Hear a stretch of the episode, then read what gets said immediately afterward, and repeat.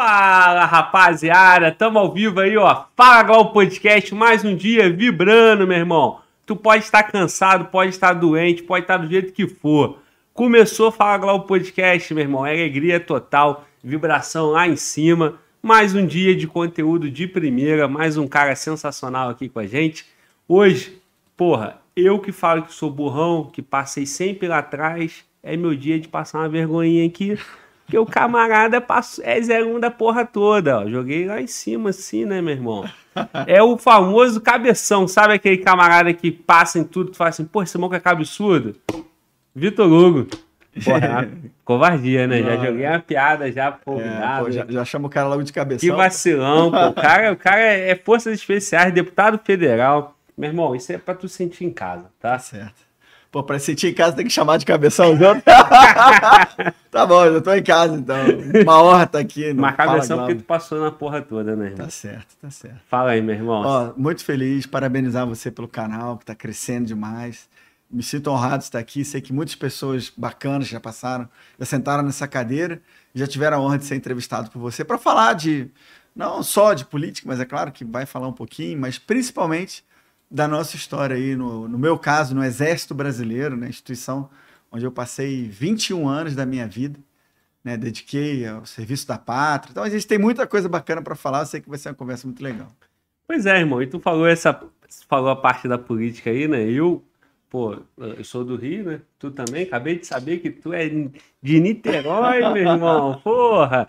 Tá explicado agora, irmão, por que, que o cara é sinistro, pô, de Niterói. É, Niterói é cidade boa. Eu que sou de São Gonçalo, moro em Niterói, né, há alguns anos já. E, e aí eu lá em Niterói, meu irmão, começou o governo, 2019, apareceu um cara lá, porra, líder do governo na Câmara, correndo para um lado pro outro, um carequinha lá. Eu falei, meu irmão, quem é esse cara, rapaz? Esse maluco aí, pô. Major Vitor Hugo, eu falei, porra, deve ser um. Aí do Goiás aparece lá, né? Deputado por Goiás. Eu falei, ah, deve ser um PM lá de Goiás, né? Minha ignorância, eu não sabia que tu era tudo que tu era, a tua carreira, né? E, e eu e acredito que muitos que, que acabou pegando a tua figura pública como uhum. político, né? E não sabe o cara que tem por trás aí de, desse, do, do paletó lá de político, de deputado federal. A nossa thumb, a nossa capinha da transmissão, tá você lá nos tempos de de Exército Brasileiro. Uhum. A gente costuma fazer isso porque é onde está a raiz do nosso canal, né? E aí, meu irmão, quero ouvir aí de tu, cara. Alguém falou para mim assim, Globo, tem que trazer o Vitor Hugo. Cara, é 01 da minha turma. Quem é da tua turma? Será que foi quem? Pô, a minha que turma tem aqui. 450. Bodão? Não, que já Bodão é um pouco mais antigo que eu. Tenho. Ele é dois anos na frente. Alguém falou, ah, é 01 e tal, e aí, enfim, meu irmão. Vamos lá, quem é o Major Vitor Hugo, irmão? Bom, primeiro dizer o seguinte, eu tenho o orgulho de ter sido criado em Niterói. Né? Eu cheguei em Niterói, tinha, sei lá, bem novinho. Mas eu nasci em Salvador, na Bahia, porque o meu pai, embora fosse do Rio de Janeiro também, lá de São Gonçalo, Barreto, é, mas fez a vida dele em Niterói, né? minha mãe de, de Campos, dos Goitacazes, que é uma cidade do interior do Rio. Os dois se encontraram lá em Niterói, né? se casaram tal, mas meu pai entrou para a Marinha e a Marinha transferiu meu pai para Salvador, então eu nasci lá, meu irmão também. Embora o meu vínculo mais afetivo de infância e de adolescência tenha sido no Rio, em Niterói, que eu tenho o maior orgulho, gosto mais de Niterói, meus amigos são né, de lá. E depois eu, eu, o exército me trouxe para Goiás, me levou para Goiás por causa das forças especiais, né? Então, eu estou resumindo isso para dizer assim, quando alguém me pergunta, mas você é de onde? É uma pergunta difícil de responder. Hoje eu digo eu sou de Goiás, porque foi o estado que me abraçou, onde eu casei. Meu filho é goianiense, eu, minha vida política é de lá.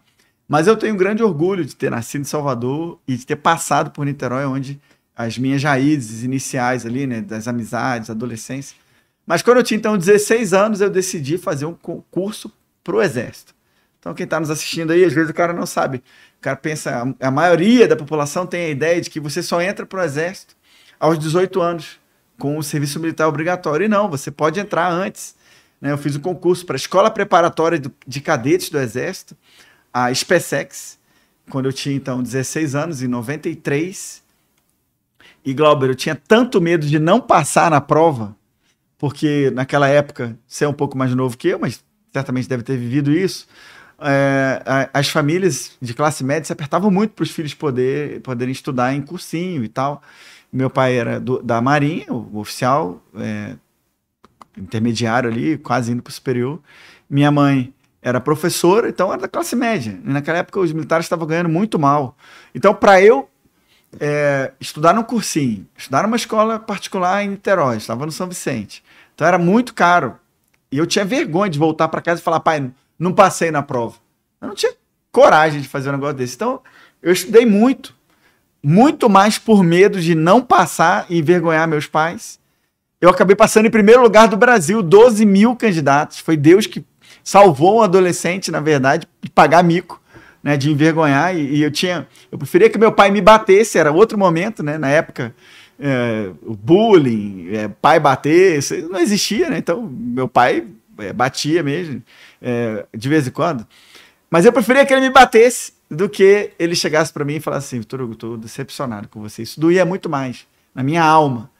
E aí, eu, por medo dessa frase chegar, eu falei, não, eu vou passar. E acabei passando em primeiro lugar na SpaceX. Fiz o curso, terminei o curso da SpaceX no final do ano de 94, em primeiro lugar também. Fui para a MAN e fui o primeiro lugar em todos os momentos, a incluir o Espadim. Eu recebi o Espadim do presidente da República na época, que era o. Em 95, era o Fernando Henrique Cardoso, ele me entregou o Espadim. Para um jovem de 18 anos, você receber, 17 para 18, receber o Espadim de Caxias, símbolo da honra militar do presidente da República. Né? Então fiquei muito feliz. E aí, depois do quarto ano, me formei em primeiro lugar, escolhi a infantaria e me formei em primeiro lugar geral. Fui servir na Amazônia por por interesse próprio, eu quis ser, né? Eu fui voluntário, era o primeiro lugar da minha turma, podia ter ido para qualquer lugar. Podia ter escolhido Rio de Janeiro para voltar para a terra onde eu fui criado, para perto dos meus pais. Poderia ter ido para Campinas, que era a cidade da minha namorada na época. Poderia ter ido, sei lá, para praia, para Maceió, para Natal, para qualquer lugar. Falei, não, mas eu quero ir para a Amazônia. Porque por causa da cobiça internacional que tem em cima da Amazônia, eu queria contribuir também. Fui para lá, fiquei dois anos, por ter sido o primeiro lugar da minha turma. Fui convidado para fazer viagem de ouro com a Marinha, a 13 terceira viagem de instrução de guardas marinhos, a bordo do navio Escola Brasil.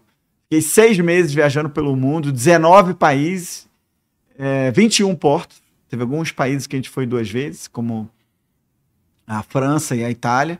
E foi uma experiência excepcional. Aí, saindo da Amazônia, fui para a Brigada Paraquedista, Fiz o curso básico paraquedista, depois fiz o curso de ações de comandos, que é a entrada para as operações especiais, o curso da caveira que você tem ali. Depois fiz o curso de forças especiais e aí o exército então decidiu pegar o, o batalhão de forças especiais do Rio de Janeiro e transferir para Goiânia. E foi aí que começou a minha história com Goiás, em dezembro de 2003.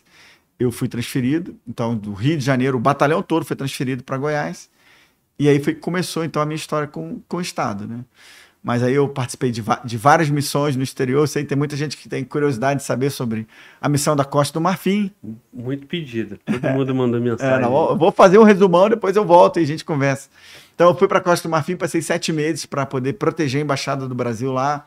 Depois o Exército mandou de volta para a Costa do Marfim em 2008 para participar de uma missão de paz na ONU. E depois me mandou para os Estados Unidos em 2011 para eu fazer é, um curso de aperfeiçoamento de capitães lá é, em Fort Benning, na Geórgia, né, nos Estados Unidos. E aí eu fiz o concurso para a Escola de Comando Estado-Maior do Exército, que é a última escola que você faz antes de poder comandar as unidades e, e também ascender o generalato. E no meio do curso, então, eu resolvi fazer um concurso.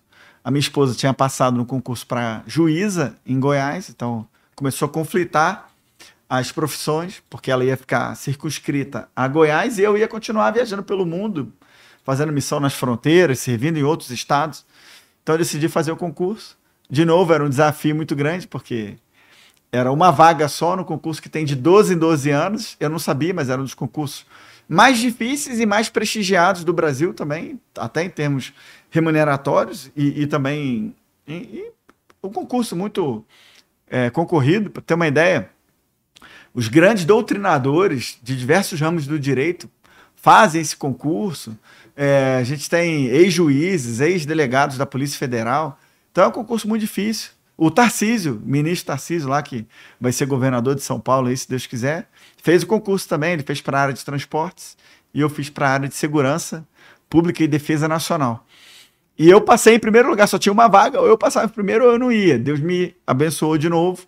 Eu passei em primeiro lugar e fui então trabalhar na Câmara, né? E aí daí começa a vida civil, né? Mas esses 21 anos quase que eu fiquei no exército, nesse resumo é o que eu acho que me marcou mais, Globo, assim, a minha personalidade foi marcada porque eu entrei na, no exército, eu era um adolescente, né? Não era adulto ainda e só fui ser um adulto civil é, 21 anos depois, aos 37 anos de idade, um pouco mais velho que você. Sim. Então, assim, eu só fui ser um adulto civil com a idade que você tem hoje, mais ou menos. Você ter uma ideia do, do, do, que isso representa psicologicamente, né? Você viver intensamente uma profissão, depois decidir sair. Mas, em resumo, minha vida profissional no Exército foi essa. Lógico que teve altos e baixos, momentos difíceis de serem superados, momentos mais felizes, mas isso é o que compõe aí a nossa carreira até agora.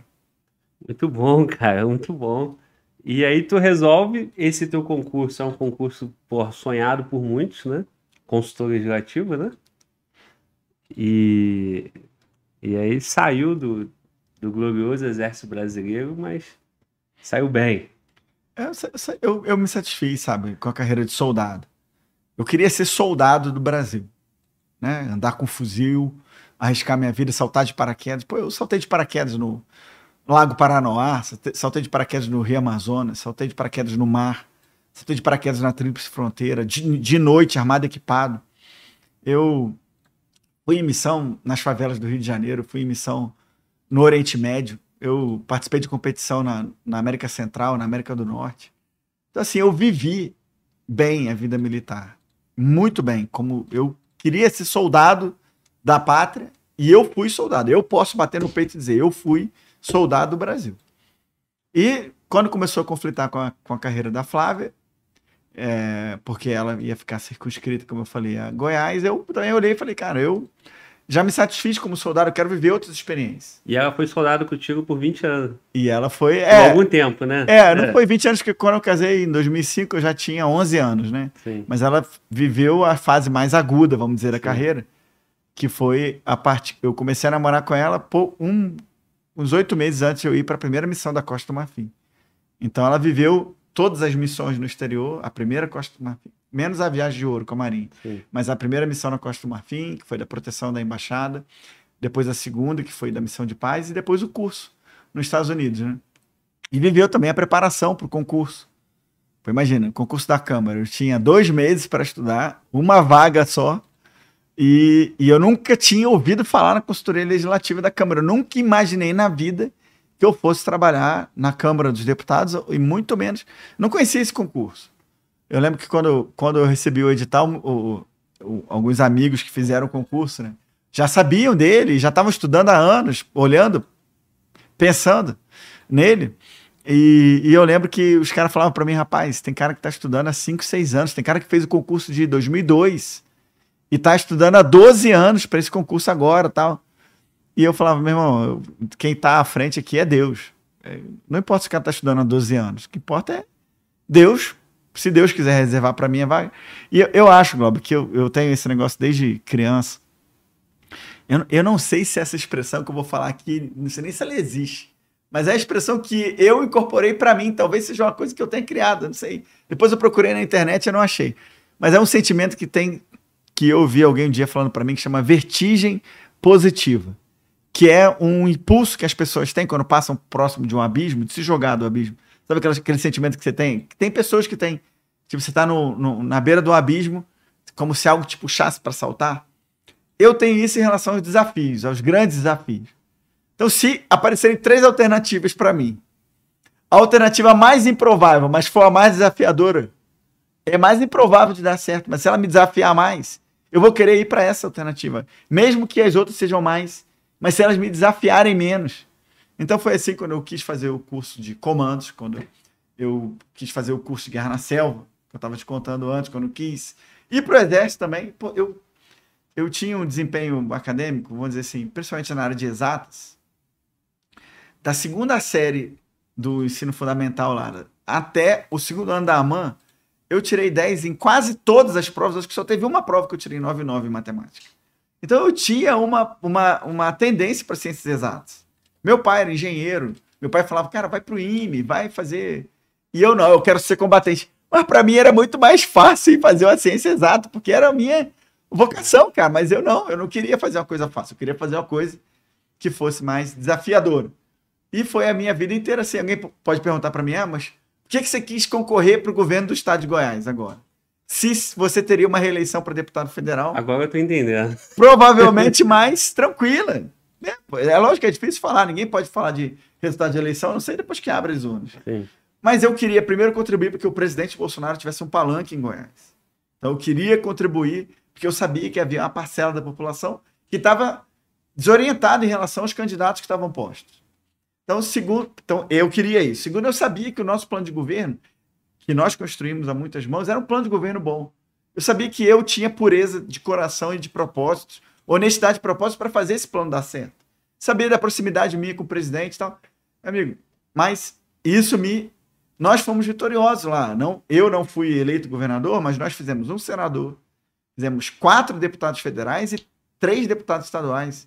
Na história de Goiás, o PL só teve um federal há, há 20 anos, eu acho, só tem um federal lá, ou quase 20 anos. Agora nós temos quatro federais, um senador e três estaduais. Então, em grande medida, foi vitorioso. E, e, mas o que eu estou querendo ressaltar nesse momento é essa angústia que eu tenho pelos desafios. É uma coisa é, é que eu tenho desde criança. E, e que provavelmente vai, vai ter momentos que vai me trazer vitórias, como me trouxe quando eu fui primeiro colocado nesses concursos todos ou curso. Eu fui o primeiro colocado do curso de comandos também, do, do, da curso da caveira do Exército. Mas vai me trazer desaf momentos desafiadores, como me trouxe. Quando eu saí da AMAN, eu fui fazer lá o curso de guerra na selva. Exato, eu ia te perguntar isso, é, né, cara? Então, Porque assim, é, não foi só não a, foi só a tentativa de, de governo agora, né? Que você acabou não saindo 100% vitorioso, né? teve as uhum. vitórias que você mencionou, mas não foram só vitórias. Nenhuma ah, vida é só vitória. Nenhuma né? vida é só vitória, mas... Quando você sai da mãe e vai, e, e vai para a selva, como é que foi isso aí? Então, eu, eu tinha essa... Como eu falei, eu poderia ter ido para Maceió, poderia ter ido para o próprio Rio de Janeiro, poderia ter ido para Natal, sei lá. Mas eu falei, não, eu vou para Macapá porque eu quero né, fazer o, o curso de Guerra na Selva e quero aprender sobre a Amazônia e tal. Na última semana, o curso acho que era nove semanas, na última semana do curso, eu fui desligado. Pô, cara, imagina, você ser o 01 da AMAN, de infantaria, que é a arma mais combatente, ao lado da cavalaria e da artilharia, e você ser desligado. Então foi um baque enorme. Eu voltei para Macapá, aquele, aquela situação meio incômoda, muito incômoda, na verdade, né? Muito ruim mesmo. E, e interessante, né? O, o, outro aspirante que foi. Eram mais ou menos 100 alunos e foram desligados só quatro ou cinco. Então, assim, a maioria se formou, a imensa maioria se formou. E, e lógico, esses quatro ou cinco que foram desligados ficaram muito estigmatizados, muito marcados. Eu era um desses, e o outro cara da minha turma, o Anderson Márcio, também ficou muito marcado. Que era um cara excepcional. É, eu acho que o. o eu não, não, vou julgar em relação a mim, porque eu acho que não cabe. Mas em relação ao Anderson Massa, eu tenho certeza absoluta que ele não merecia ter sido desligado. Ele, ele tinha que ter se formado. Bom, mas Deus sabe o que faz. Voltei para Macapá com aquela mágoa ainda, aquele negócio. Falei, meu irmão, eu vou me reinventar aqui, eu não vou desistir. Eu sou, pô, eu vou fui formado para coisas boas e ruins, né? Se eu desistir na primeira, no primeiro obstáculo. Aí treinei, treinei, treinei para ir para o curso de novo no ano seguinte. Não abriram vagas para aqueles que já tinham ido. Aí em 99, não, 2000 não pude fazer o curso. Pô, então tu ia novamente, né? Eu ia novamente em 2000, mas não, não permitiram que eu fosse. E não é, não é comum, né, cara, ter desligamento, né? A grande maioria, tanto é que tu citou só quatro, cinco, né? É, no curso de Selva, a grande maioria se forma. É um curso difícil, mas ele é um curso de formação. Sim. A ideia é formar os alunos. É, diferente do curso de comandos, que é um curso de seleção. Sim. A ideia é selecionar aqueles alunos que tem que se formam em média de 10, 15, 20%, quando forma muita gente. Pô, formou 20%, cara, formou bem esse curso. É, o, o, o Selva, o, o, o curso de guerra na selva, né? É, é um curso que tem toda uma mística dentro do exército também, né? Tem Muito valorizado, né? É Porra, o cara é guerra na selva. Hum. Só que esse detalhe que tu falou faz toda a diferença, né? É um curso de formação diferente do comandos, que é de seleção, de seleção. e, o, e o, o sarrafo ali é muito maior, né? É maior. Meu irmão já era comandos nessa época. Meu irmão já era, já, meu irmão já era Forças Especiais, na verdade. Ele fez o curso de Forças Especiais em 99, no mesmo ano que eu estava fazendo né, o, o Guerra na Céu. Bom, em 2000, então, eu queria fazer, não pude fazer. Final de 2000, fui transferido para a Brigada Paraquedista. E aí mandei o requerimento para o curso de comandos. E aí, ao invés de fazer o PQD primeiro, que seria o caminho natural, já que eu estava indo para o 26, eu, de novo, naquela ideia do desafio, da vertigem positiva e tal, falei, não, eu quero fazer o curso de comandos. Antes mesmo de fazer o PQD. Aí fui pro curso de comandos.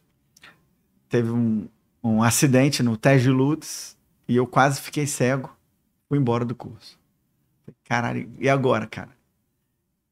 01 da MAN, desligado dos dois cursos com maior mística no exército. E as pessoas vindo falar para mim, cara, você tem que ir pro IME, faz a prova do IME. Vai pro ITA, vai ser engenheiro. Se cobre tanto. É, meu pô, pai, o seu é, caminho é, é. o seu caminho é, é mais do papiro, você tem que ir para exatas e tal. Eu falava, cara, dentro de mim, eu falava, não, não, não, eu quero ser combatente, pô. Fui pra infantaria pra ser combatente, eu não quero. Aí um dia eu tava lá na minha, sozinho lá. Essas decisões mais difíceis, você tem que so tomar ela sozinho, você tem que sentar e conversar consigo mesmo. E foi exatamente o que eu fiz. Parei um dia lá, eu tava servindo no 26. Lá na, na na Colina Longa, né, do 26BI paraquedista. Só quem, quem já serviu lá sabe do que eu tô falando. Tava servindo lá na Força Tarefa Santos Dumont. Aí eu parei um dia, acho que eu tava de oficial de dia, cara. Eu falei, quer saber? Vou fazer o curso comando de novo. Aí fiz o PQD em julho, porque logo depois do curso em 2001. Mandei o requerimento pro curso de comandos, não falei com ninguém. Só falei com o meu comandante. Cheguei lá pro coronel, falei, coronel, eu eu preciso fazer o curso de comandos, eu, eu tenho que ir de novo. Aí ele falou, você tem certeza? Eu falei, tem. Tá bom. Mandei o requerimento, não falei com ninguém, nem com meu irmão, nem com meu pai, com minha mãe, com ninguém. E lá na frente, em dezembro, quando saiu a relação de quem ia fazer o curso, meu irmão me ligou. Doutor, você vai fazer de novo o curso de comandos? Eu falei, vou. Tá bom, boa sorte. Desligou e eu fui treinar. Fui nadar de madrugada, desequipar, de madrugada na, na, nadando, fui treinar nado submerso, nado indiano, fui fazer marcha, é, lógico, armado, equipado, para treinar com o tempo, né? Fui estudar explosivo de novo, desmontar armamento, tal. fui fazer aquilo que eu, saberia, que eu sabia que ia ser cobrado no curso de comandos. 2002 fui lá fazer o curso e Deus me honrou, me abençoou e eu fiquei em primeiro lugar do curso de comandos. Pô. Aí, Dá de confiança para conquistou o teu é, ali, o teu posto de primeiro lugar é, de novo. Né? Eu peguei meu gorro preto. Quem me entregou o gorro preto foi meu irmão. Peguei o gorro preto, coloquei na cabeça assim a caveira aqui, meu amigo. É. Agora eu vou pro curso de Forças Especiais. Aí, em 2002, saí comandos, fiz o curso de mestre salto. Fiz o comandos no, no início do semestre, no, no primeiro semestre. No segundo semestre, fiz o mestre de salto. Já fui transferido para o Batalhão de Forças Especiais. Fiquei seis meses lá na Companhia de Ações de Comandos e no segundo semestre fiz o curso de Forças Especiais. Aí fiquei em segundo lugar no curso de FE. E aí fui, foi quando terminou.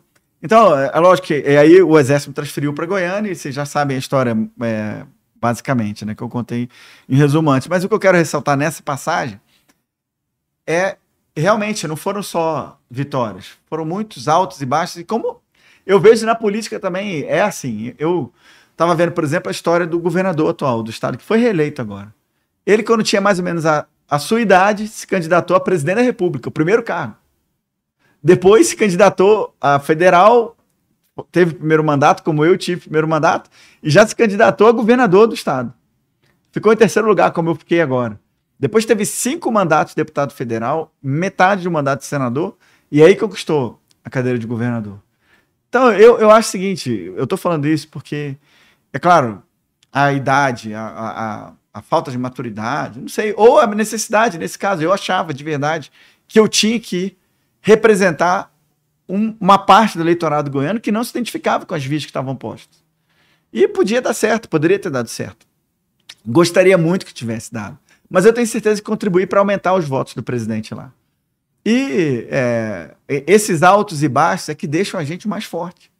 Talvez se eu não tivesse passado por aqueles problemas lá no Guerra na Selva e depois no comando na primeira vez, quem sabe como seria a minha vida se eu não tivesse superado isso, se não tivesse, tivesse tido uma vida só de vitórias. Primeiro, primeira, primeiro teste real que você tivesse, que eu tivesse, será que eu ia aguentar, suportar? Né?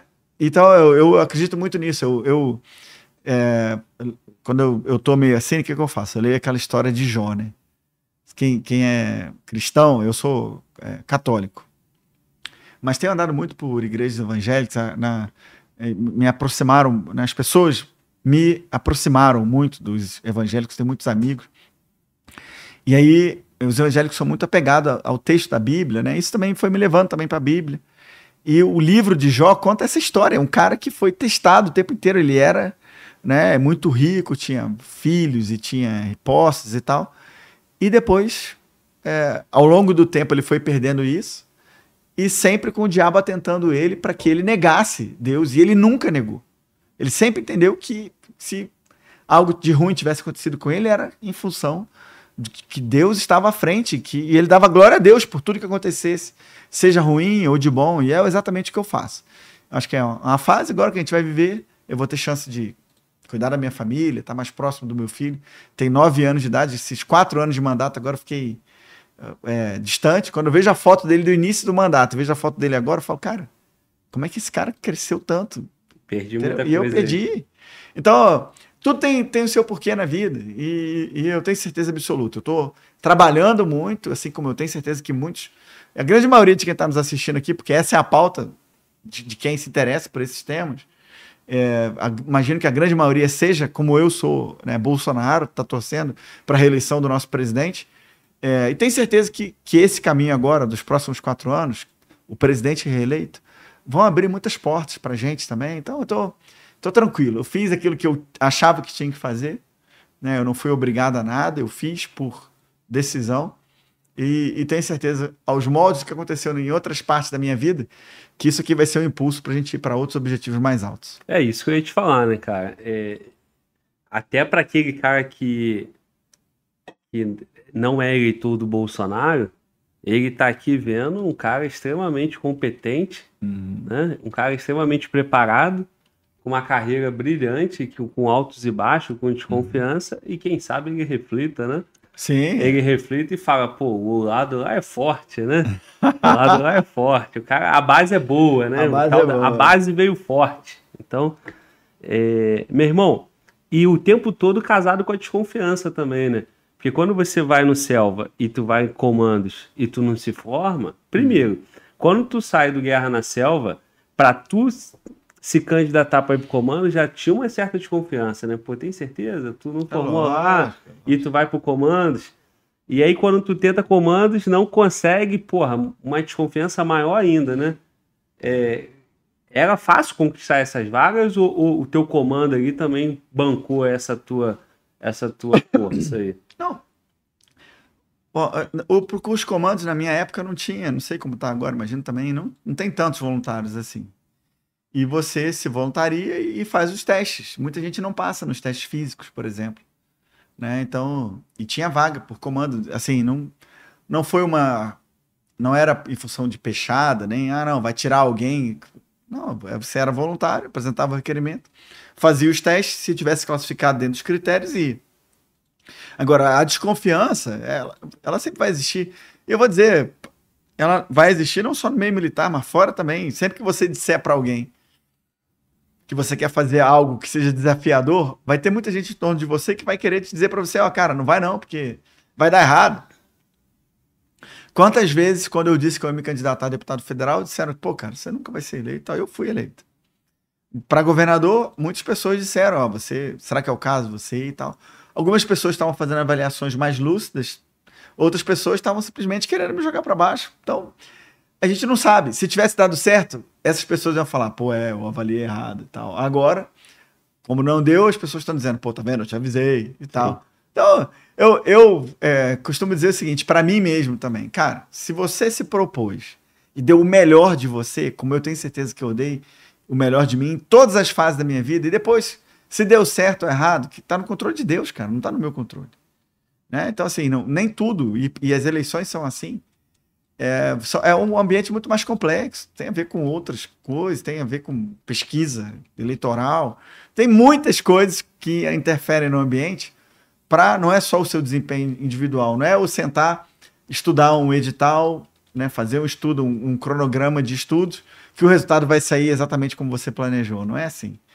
Então, e, e como eu falei, a vida, cara, ela, ela vai continuar, tem muita coisa para acontecer de agora até o dia 30. Vamos ter muito mais coisas depois do dia 30, com a vitória do, do presidente Bolsonaro, se Deus quiser. É, nós vamos ter um, um, cenário muito aberto. E imagina, eu era um deputado federal, eu sou ainda no mandato, né, vai terminar em, em fevereiro, um deputado federal com 31 mil votos. 31 mil votos é um, um nicho muito pequeno dos votos válidos de Goiás, era um pouco mais de 1% dos votos válidos da, da última, da penúltima eleição. Cara, agora eu tenho fui votado por 516.579 pessoas. Só em Goiânia, nossa capital, foram 117.222 eleitores. Em Anápolis, mais de 46 mil então, eleitores. Então, isso é, mostra que a nossa capilaridade aumentou muito. Isso é, um, é um capital político que foi ganho, independente da, do resultado final, que vai se manter. E eu sinto em muitas mensagens pessoas dizendo para mim, é, sofrendo, como eu também, né? Quando você tem o resultado, o pessoal falando, pô, cara, a gente lutou tanto, a gente queria. Eu agradeço a cada uma das pessoas, imagino que algumas estejam nos assistindo aí, que votaram em mim agora.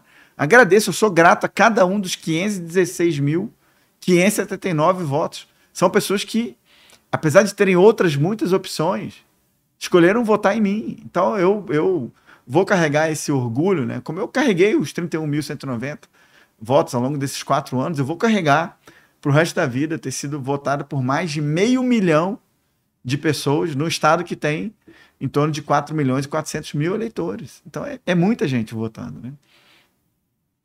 É isso, irmão. Vem cá, irmão. Vamos falar aí das tuas experiências, pô, principalmente Costa do Marfim. Aproveitar aí, contextualiza pra gente o que que foi a Operação Tigre, é isso? É isso, Operação Tigre. Operação Tigre, irmão. Manda pra gente aí. Ó, é, essa é uma das missões que eu tenho mais orgulho. É, o ano de 2004 foi um ano complexo pra gente, porque foi o ano da criação. Foi criado em dezembro de 2003, tinha acabado de terminar o curso de Forças Especiais e fui transferido para Goiânia. Aí foi dito pra gente que, que 2004 vai ser um ano tranquilo, porque vocês estão instalando e tal. Meu irmão, eu fiquei seis meses longe de casa, fora de Goiás, ao longo dos, de 2004. Mais de seis meses, quase oito meses. Porque fazendo curso de salto livre, fazendo missões na, é, de segurança de, de eventos lá no Rio de Janeiro ou em outros estados, indo para a fronteira, indo para a Amazônia. E aí, quando terminou o ano, novembro, dia 14 ou 13 de novembro, eu tava indo. Eu, eu lembro direitinho, eu, tava, eu ia entrar de férias. E aí a gente chegou da de uma missão de reconhecimento no sul do país. Eu tava um mês fora de casa. E aí. É, chegamos lá no pátio do batalhão. E aí o, o coronel. Tava eu aqui assim, o coronel aqui e a minha namorada, que hoje é minha esposa, assim, de, de ela de frente para mim, mas com o coronel de costas para ela, então ela não via o que o coronel tava falando. Estavam uns 50 metros ali para trás. E ela feliz, dando tchau para mim, achando que eu fosse entrar de férias e tal. E aí o coronel falando para mim assim, Vitor Hugo, é o seguinte, isso sábado pela manhã, ó, separa a roupa suja da roupa limpa, meu irmão, que não vai dar tempo de você nem em casa. E é o seguinte, você tá indo pra Costa do Marfim amanhã, tá tendo um problema lá, estão matando estrangeiros lá e o Brasil decidiu mandar um destacamento de forças especiais para poder proteger o embaixador e filtrar os brasileiros. Eu falei, coronel, mas essa missão é de quanto tempo? Aí ele falou, não, no máximo um mês, e um mês e meio. Tá certo. Tá bom. E ela dando tchau para mim, eu já com a cara meio assim sem graça, e fui lá falar com ela. Falei, ó, Flávia, o vento mudou aí, né? Vamos, eu vou ter que viajar para Costa do Marfim amanhã, vou ficar um mês e meio. Ela, tá, tá bom, beleza. Eu falei, não, tô falando sério. Aí o rosto dela foi ficando mais sério. Não, não tô brincando, não, é real. Inclusive, não, não vou nem poder sair do batalhão. Já vai lá em casa, pega minhas roupas pra mim, não sei o que e tal. Separa um terno, porque vai precisar de terno pra fazer segurança de autoridade. Tá... Ela assim, cara, é real? Eu falei, é real. E aí era para ficar um mês e nós ficamos sete meses. Eu era o oficial de inteligência do, do destacamento, fui selecionado justamente porque eu estudei francês na AMAN e já tinha um, uma base do inglês antes de ir para o exército. Então eu falava inglês e francês. E na Costa do Marfim se fala é, o francês, né? Além dos, das dezenas de dialetos. E também o contato com os exércitos de outros países que se dava inglês. Então era importante que eu tivesse, né, que alguém que tivesse habilidade nos idiomas pudesse ir. E aí eu fiquei sabendo da missão no sábado, embarquei no domingo, fomos para a Costa do Marfim. Quando nós chegamos prestes a entrar no espaço aéreo é, da Costa do Marfim, o comandante da aeronave veio falar com a gente. Era um tenente-coronel da FAB, era um Hércules, falando: cara, a gente não tem, não existe com quem falar, não tem nem autorização para pouso. A gente não, não tem para quem pedir autorização, tá uma zona tão grande que não tem como. Nós vamos pousar, então encarem como se fosse um pouso de assalto, uma, uma tomada do aeroporto de Abidjan, porque a gente não sabe o que a gente vai encontrar quando abrir, abrir a porta né, traseira do Hércules.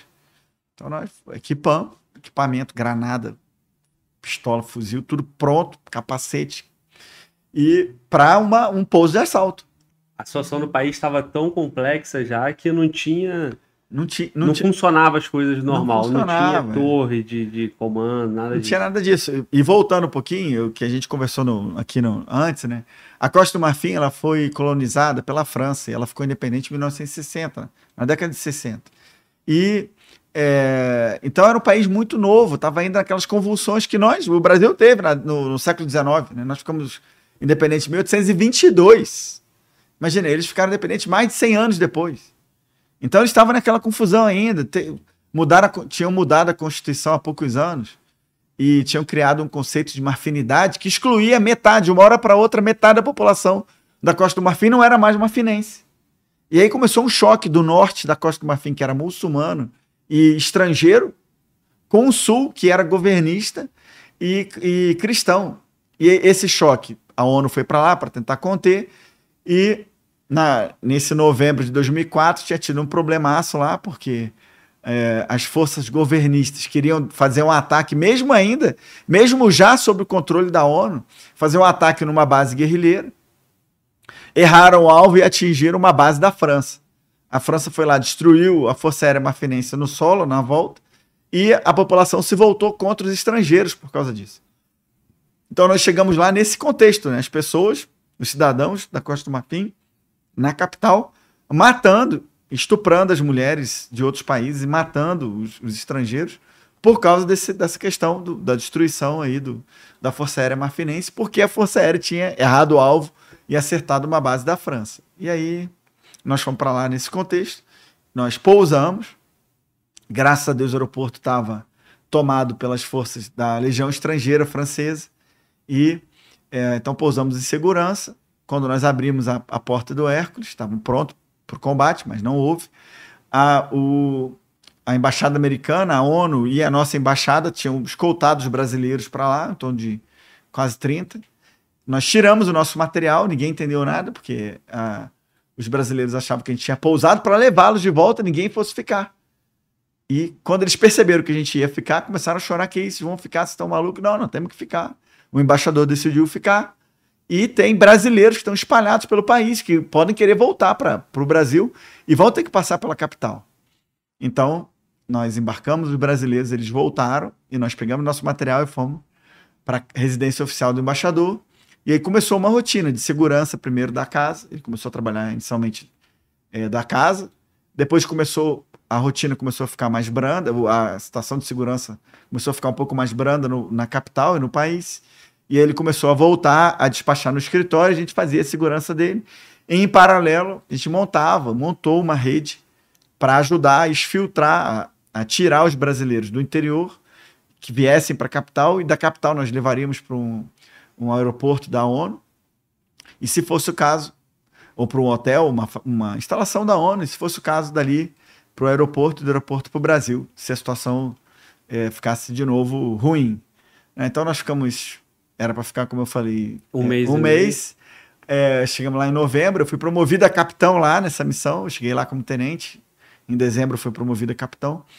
Nós achávamos que ir- ir- iríamos embora ali. Pô, em de- ah, era dezembro, aí não, pô, não foi dezembro, ah, janeiro. Em fevereiro a gente recebeu a seguinte mensagem: Não pergunte mais quando você vai voltar. não, não precisa fazer mais essa pergunta, não. Vai ficando aí, que a hora que for para voltar, a gente vai dizer para vocês. Pode ser seis meses, pode ser um ano. Não pergunta mais. Irmão, mas olha só, o contexto era: tu tinha acabado de formar comandos, forças especiais, chegando em Goiânia, a namorada tava em Goiânia te esperando, irmão, e tua vida tranquila, tu foi pra missão. O que, que Aí, eu fiz? Como é que fazia, meu irmão? Porque, ó, não pergunte mais como voltar, mas você tinha que dar resposta aqui no Brasil. Volta Então, quando? Aí o que, que eu fiz? A gente, a gente começou a combinar entre- dentro, dentro do destacamento, a situação de segurança começou a ficar no- bem normalizada e tinha um, um hotel da ONU que estava guardado pela ONU lá. Aí a, a minha namorada na época começou a me dar um, um checkmate, ó, ou essa, né, essa parada acaba aí, como é que vai ser? E a gente combinou, se a missão fosse alongar, que cada um iria trazer a noiva, a esposa, tinha de cara que era casado, tinha gente lá que tinha Tava com filho de, de poucos meses e o cara não via o filho. né? Foi uma situação muito difícil psicológica pro destacamento também. E aí eu falei, não, então eu vou trazer. Eu levei a Flávia para lá. Ela ficou 10 dias. Gente, eu peguei mais serviço antes, peguei mais serviço depois, peguei um serviço durante a estada dela lá para compensar as escalas. E aí ela ficou é, 10 dias lá na Costa do Marfim. Foi até lá onde nós ficamos noivos. E depois na volta, eu voltei em maio. Em abril eu fiquei sabendo que em maio eu iria voltar. E nós casamos em julho, né? Então eu, eu- até abril eu não sabia que eu iria voltar. Então ela, ela voltou para o Brasil, ela foi acho que em, em abril, início de abril. Meados de abril ela voltou para o Brasil, não, sem saber quando eu iria. E final de abril, início de maio, falou: não, vocês vão embora final de maio. E aí no dia, acho que 23 ou 24 de maio, tinha uma aeronave que estava vindo é, do Timor-Leste, trazendo a missão de volta para casa, do Timor. E aí pousou na Costa do Marfim, nós embarcamos. E aí um, um destacamento foi para nos substituir lá, ficaram. E, é, eram, nós éramos sete, né? Nós fomos em 13, com um mês depois, seis voltaram, nós ficamos em sete a partir de dezembro. E ficamos até maio, final de maio, com sete. E aí, inicialmente, vieram quatro nos substituir. Eles ficaram seis meses, depois vieram mais sete substituir. Aí, a missão ficou dura, durou ao todo, não sei, cara, quase uns sete, oito anos. E aí, o último destacamento, quem era o comandante? O meu irmão. Eu, eu fui na primeira missão como oficial de inteligência, e meu irmão, que também é Força Especiais do Exército, é, foi na última missão, ele concluiu a missão, né? Já a situação de segurança estava bem tranquila. E eu, quando eu, como eu falei, eu fui em, em, é, novembro de 2004 e voltei em maio de 2005. Fiquei em torno de sete meses. Em 2008, em outubro de 2008, o Exército, mais ou menos nessa, nessa época do ano, foi dia 24 de outubro, o Exército me mandou para Costa do Marfim. De novo, só que agora não mais para a capital e não mais para a missão de forças especiais. Me mandou para a missão da ONU. Eu fui ser observador militar da ONU. E aí não fiquei na capital, fui para o interior. Fui lá para a fronteira com Mali primeiro, fiquei seis meses em Corogô. E depois fiquei seis meses na- no, na- no lado leste do país, é, numa outra fronteira, é, numa cidade chamada Bonducu. E aí fiquei mais seis meses, fiquei um ano lá. Peguei cinco malárias e ainda tinha um destacamento de forças especiais se revezando lá em Abidjan. Então eu peguei três destacamentos ao longo de um ano, peguei o finalzinho de uma missão, depois uma missão completa de seis meses e o iníciozinho da outra. Então eu, eu convivi com três destacamentos lá, mas eu não estava, eu era das forças especiais, mas estava numa missão em outro contexto, né? Uhum. E aí foi, foi interessante também, porque eu pude conhecer o interior da Costa do Marfim. Eu pude conhecer é, a vida nas vilas. Eu, eu visitei mais de 200 vilas ao todo, ao longo dos anos. Eu, fiz, eu planejei missões aéreas no... Que o, o oficial brasileiro sempre é muito cobrado. Porque eu falava, como eu falei, inglês e francês.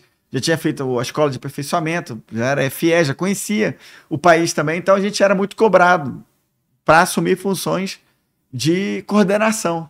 Então, como eu era capitão, eu não tinha ainda, não podia comandar os team sites, que era comando de major ou tenente-coronel. Então eu não podia ser comandante. Mas eu podia ser oficial de operações, que era o cara que planejava as operações. Que basicamente eram patrulhas. Então eu, eu fazia, nos dois team sites que eu, que eu fiquei, eu acabei assumindo a função de oficial de operações e eu planejava tanto as patrulhas motorizadas, que eram as mais normais no dia a dia. Todo dia tinha que ter uma patrulha motorizada com dois observadores. E eu planejava também as patrulhas aéreas. Né? E aí vinha o helicóptero da ONU para lá e eles faziam o, o, itinerário, o roteiro que nós planejávamos, né? E eles faziam o patrulhamento e tal. A gente fazia também a contagem das armas e munições, tanto dos do pessoal que era governista quanto da, da guerrilha, vamos dizer assim. Então a gente ia nas unidades para fiscalizar o embargo. A ONU tinha imposto o embargo de armas para Costa do Marfim. Então não podia entrar nem sair armamento nem munição, não podia modificar o, o, o total de armas dentro de cada unidade, nem de munição. Então, eu era o cara que ia lá contar, ia lá, unidade tal, já tinha um relatório anterior. Ah, aqui tem que ter 100 fuzis, 50 pistolas, é, sei lá, mil tiros de. mil cartuchos de fuzil e mil cartuchos de pistola. Só que, lógico, não era tão, tão simples assim, tinha, sei lá, centenas de tipos de armamento. E eu ia lá e ia contar um por um e passar as alterações quando havia para o escalão superior, porque da ONU que estava impondo esse embargo para evitar que a guerra fosse retomada, né? Então também foi uma, uma missão de novo na Costa do Marfim, mas num contexto completamente diferente é, e que também me deu é, grandes emoções. Eu peguei cinco malares. O, em, eu fui em outubro, em janeiro a gente teve uma infelicidade, janeiro, fevereiro, um sargento do exército que estava na missão de forças especiais na capital, voltou para o Brasil, passou mal, não disse que estava na África, ficou meio. A missão não era secreta, embora ela tivesse algum grau de reserva, mas não era secreta. E acabou que ele não contou para o médico que ele estava na Costa do Marfim. O médico não desconfiou que pudesse ser malária, achou que fosse uma gripe, uma virose e tal, e o cara morreu. E eu estava lá na Abidjan, a capital não era tão endêmico quanto o norte, onde eu estava. Então eu imaginei, cara, se ele pegou a malária e não sabia, capaz de eu estar aqui com malária nem sei. Porque a malária também, ela reage, ela, lógico, toda doença, imagino que seja assim, né?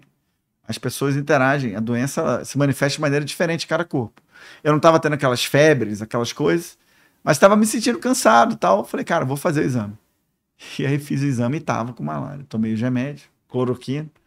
Não mata ninguém, pelo contrário, me salvou. Aí, três, dois meses depois, fazer o exame, tava de novo, cloroquina e assim. Quando chegou na hora de embarcar para ir embora, eu falei, meu irmão, não vou nem fazer, me dá logo cloroquina que eu vou tomar. e aí me sapei. Meu irmão, então tu pegou vários momentos, né? Tu foi logo no primeiro momento onde o, o a missão era cuidar daqueles brasileiros ali, né? Trazer o Brasil, os 30 e tantos brasileiros hum. para casa e também o embaixador que estava lá, né, cara? O, o, embaixador permaneceu lá, em algum momento ele, ele voltou e, e vocês ficaram na missão. Ele, o tempo todo ficou com vocês lá? Não, ele ficou o tempo, o tempo todo com a gente. E depois ele. Os sete meses que a gente ficou, ele ficou lá. Eu não lembro se ao longo do tempo ele teve alguma viagem e tal, mas não foi pelo, por causa do conflito. Vocês não foram resgatar o, o embaixador. Não. Pelo contrário, vocês foram lá para resgatar os brasileiros e, e dar segurança. Dar segurança para ele, porque ele queria manter o trabalho. Várias outras embaixadas do mundo que tinham fecharam, foi fecharam embora. e foi embora. O brasileiro falou: não, vou ficar, eu quero continuar. E, e foi bom. Isso foi, foi importante para aprofundar os laços, né? É, em todos os aspectos aí com a Costa do Marfim. A gente não fechou, não abandonou o país, foi embora. É aquela notícia, né? É, a, é, fecha a embaixada no país tal, né? É isso. Vários Não. países fizeram isso porque o país ficou instável, né? Muito Estabilidade total, guerra civil lá, aquela coisa uhum. toda, né? É, e uma revolta contra os estrangeiros, esse era o maior problema. Sim. Né? Então, Qualquer assim, estrangeiro, não necessariamente os franceses. Não necessariamente os franceses, é. Então, tipo, pô, eu, eu, a, né, a minha cor da pele, né? Eu sou mulato, moreno, sei lá, pardo, mas lá, meu irmão, eu, eu, perto dos caras, eu sou branco. Sou, porra. Então o nego, olhava pra mim e falava, meu irmão, nego sabia que eu não era de lá. Aliás, tinha uma passagem interessante lá, engraçado, que o- bom, a gente sabe que os muçulmanos né, não consomem bebida alcoólica. E a minha cor de pele lembra um pouco a, a- a tonalidade da pele dos paquistaneses, da galera de Bangladesh e tal, que são, em sua grande maioria, muçulmanos. Então teve um. Eu não sei se foi na primeira ou na segunda, acho que foi na segunda missão. Eu tava lá num, num horário desse, num, num dia desse de férias, de férias não, de, de live, né? Eu acho que era ou na ida, na vinda pro Brasil, ou na volta, né? Tinha sempre uns dias de trânsito. Eu tava num, num, num bar lá, e aí pedi uma cerveja, tava bebendo cerveja. E aí um, um cara de, de um desses países passou perto de mim, cara, e assumiu, presumiu que eu fosse de lá, porque era na minha pele, e começou a me dar bronca em, na língua dele, cara. E falar, o que você tá bebendo? Eu falei, meu, calma aí, cara, eu sou brasileiro. calma aí, eu sou brasileiro, eu sou católico. Isso aqui não é um, um pecado na minha religião, tá? O cara ficou assim, oh, desculpa, desculpa. Eu pensei, cara, a sua pele, eu pensei que você fosse é, muçulmano e que fosse da nossa religião e que fosse do país dele, né? Então, e- essa convivência com culturas diferentes também foi muito bacana. No- principalmente na, na segunda missão, nessa que foi de outubro de 2008 a outubro de 2009, é, eu convivi com gente de muitas nacionalidades. O time, o Team Site, eram 10 a 12 é, oficiais, entre capitães e majores e tenentes-coronéis, e era um de cada país. Então, convivi com oficiais da Índia, do Togo, de Bangladesh, é, do- de vários, da Nigéria, do Níger, de vários países da, da África e, e de países é, europeus e, e- e da Ásia também, né? E, sul-americanos também, do, do Peru, da, do Uruguai, argentinos. Então foi, foi uma experiência assim, muito, muito marcante de conhecer um pouquinho da personalidade de cada e, do jeito, né, de, de ser, das histórias, das tradições, da carreira. Eu fiz até um, um, um- eu estava na Costa do Marfim, uma das coisas que eu sempre gostei foi, foi estudar, né? Então, era uma coisa que e é uma coisa que a vida política me, me atrapalhou nesse sentido, porque no- os quatro últimos anos eu não tinha como eu estudar de forma alguma, porque Não tinha tempo. tinha tempo. Mas eu sempre estudei e sempre estudei muito. Para ter uma ideia, quando eu fui para Costa do Marfim, eu estava no meio do curso de Direito que eu estava fazendo na Federal de Goiás. E como eu fui, na segunda missão, né? Como eu fui no, em outubro, então eu estava terminando s- o segundo semestre de 2008. Então eu combinei com os professores para não perder esse segundo semestre, que, eu, que a segunda prova eu faria em trabalhos. Alguns professores aceitaram, outros não. Eu perdi algumas disciplinas, outros eu fiz. Então eu lá na Costa do Marfim, na missão, fazendo trabalhos para mandar para o Brasil para ser aprovado. E eu estava terminando uma pós-graduação em História Militar e estava começando uma pós-graduação em Direito Militar, é, à distância. Então teve uma fase que eu estava com três cursos. Estava terminando o Direito, ou estava no meio, do, terminando um semestre de Direito, estava terminando, fazendo TCC de uma pós-graduação e estava iniciando as aulas de uma outra pós-graduação. É, e, e isso foi, foi assim, é, interessante, porque aí eu pedia para o oficial do outro país para aplicar a prova, tinha que ter um.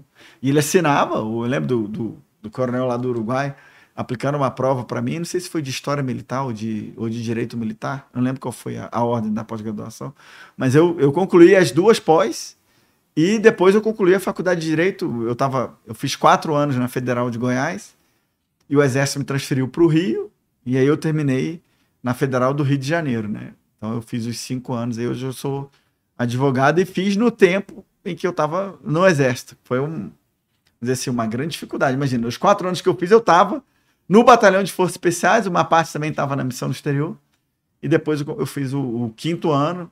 Foi uma dificuldade imensa para poder aproveitar as disciplinas né, na, na, na, UFRJ, mas consegui aproveitar quase todas da UFG e consegui fazer o quinto ano no primeiro ano da ICM. Meu irmão, e, e nessa dificuldade, né? Tu falou, o coronel lá aplicou uma prova para tu, coronel do Uruguai. Do Uruguai, é. E, e cara... aí vai interagindo, né? E vai trocando experiência. Meu irmão, tu citou o termo destacamento, né? quando tu chega em 2004, o destacamento de, de forças especiais, o que que dá para tu falar mais para gente sobre como que é um destacamento de forças especiais, né? Quando monta uma missão dessa, né? Uhum. É... Ó, as operações especiais do Brasil no Exército tem duas frações, vamos dizer assim, né, duas unidades pequenas, que são as unidades básicas de emprego.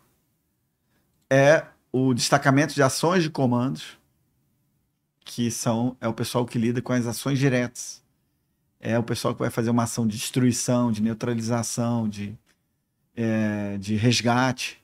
Né? É o pessoal que vai bater e vai voltar. É uma missão estratégica sempre, mas é uma missão de, de curto prazo. Vai demorar no máximo uma semana entre a infiltração, a ação no objetivo e a exfiltração. Mas ainda é, ela é estratégica. Ela vai, por exemplo, vai infiltrar no território inimigo antes mesmo da guerra acontecer para destruir um alvo estratégico para impedir que a guerra aconteça, por exemplo. Às vezes o problema entre dois países pode ser, pode ser é, pode ser dissipado, né? pode acabar o problema com a destruição de uma ponte, com a destruição de uma usina, com a morte de uma pessoa específica, e vai poupar a morte de milhões de pessoas. Então, se o Brasil decidir que uma missão dessa vai ser cumprida, quem vai fazer são os comandos. É a tropa que faz as ações diretas.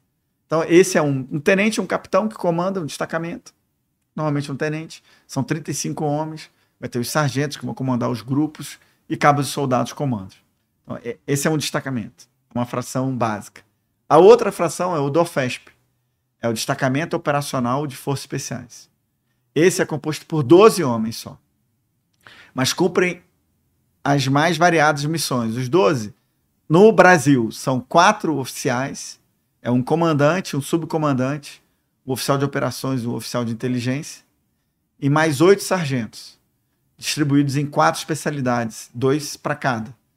É, dois de comunicações, dois de armamento, dois de demolições e dois de saúde.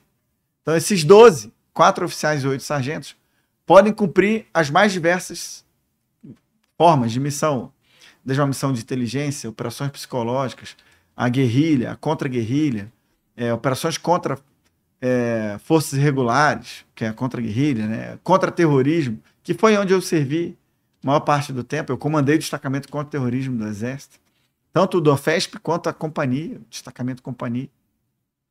É, e, e, pode fazer, então, uma série de missões, normalmente voltadas para a guerra irregular.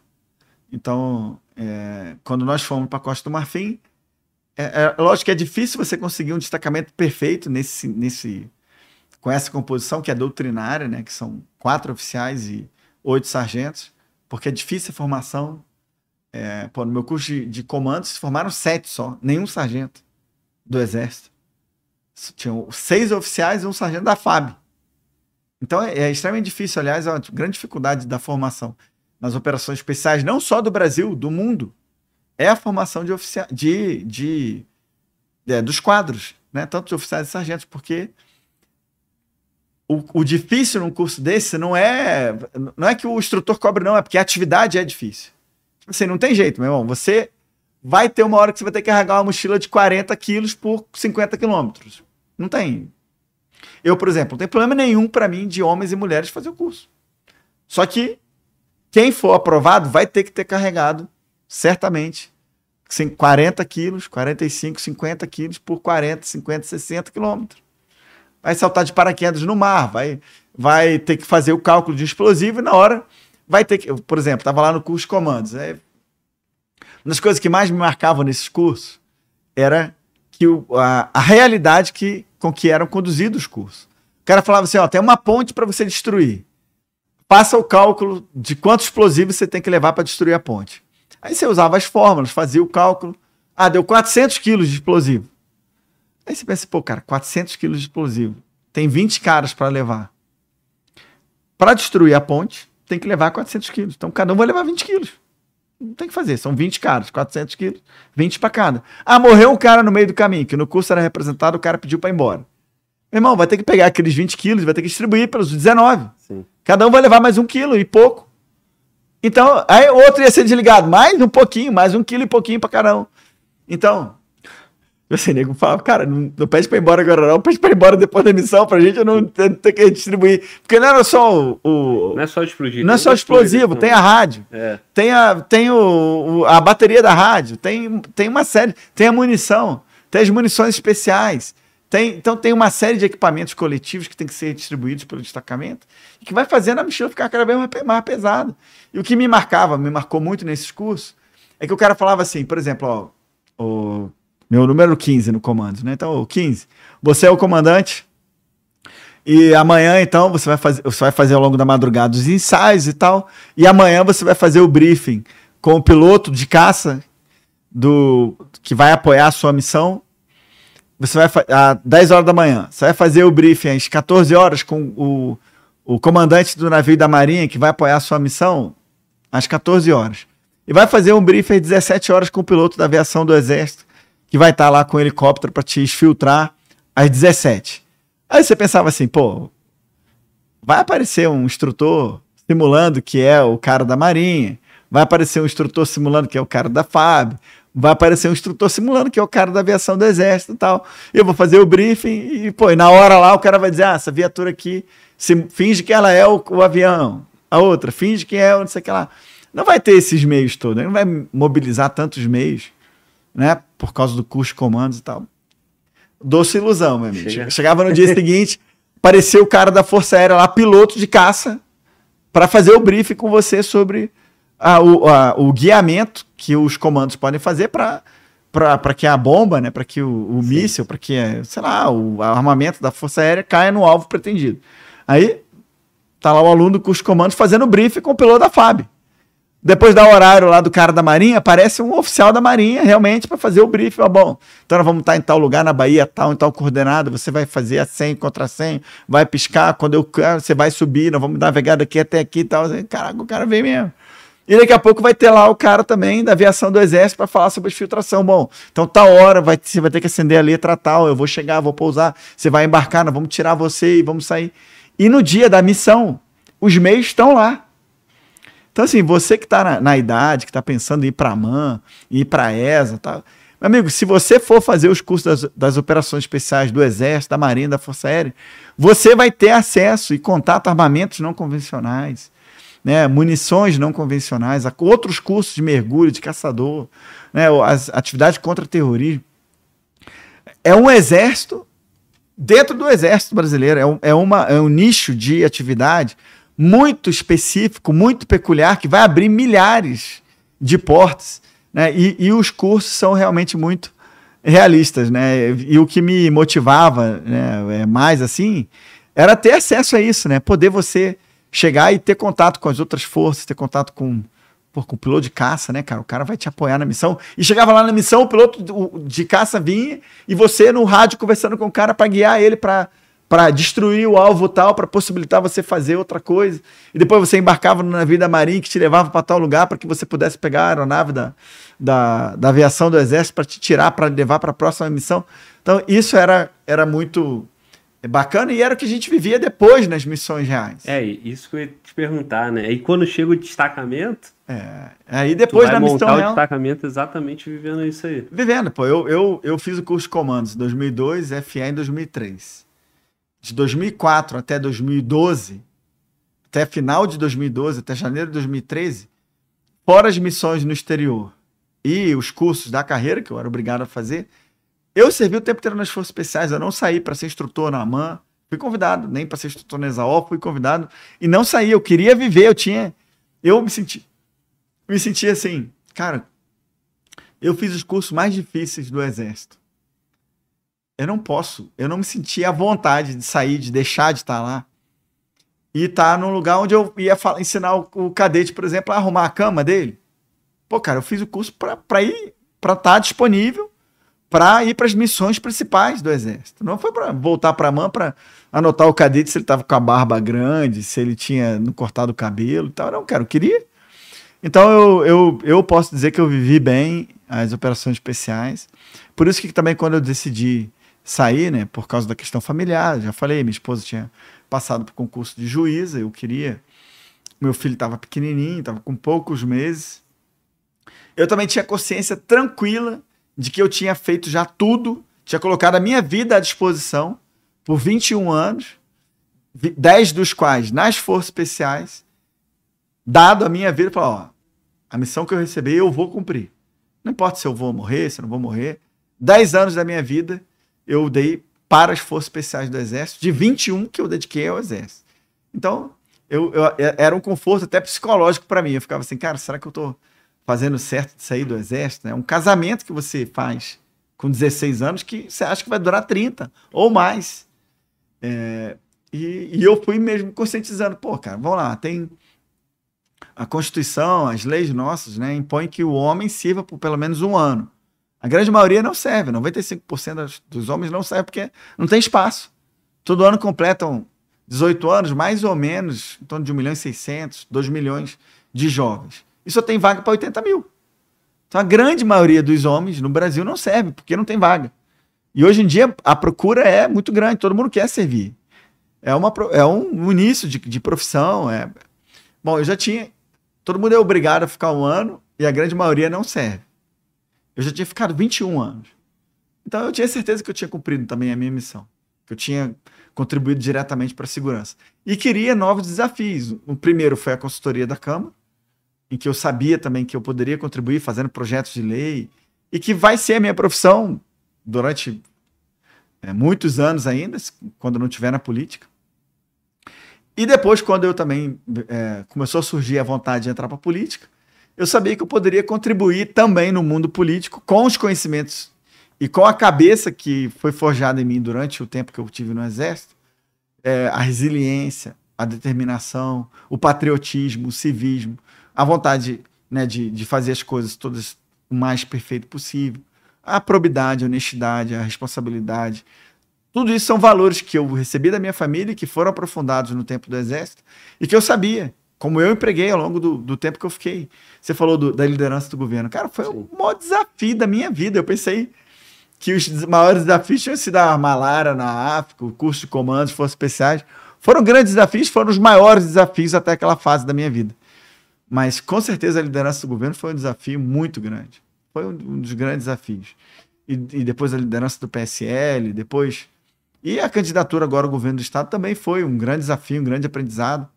E não para por aí, né? Tem muitos não, ainda amigo, que vão vir, né? Ainda vão vir. Eu, o que eu te, costumo dizer para as pessoas que vêm conversar comigo, que você, eu, para eu ter a sensação de que eu não estou parado no tempo, eu preciso, é meu isso. E eu, eu lembro do, de um filme de operações especiais que eu vi, que o cara falou isso, ele falou assim, eu tenho, o operador especial, ele tem uma tempestade dentro dele que impede ele de ficar parado, impede, é uma coisa dentro do cara que.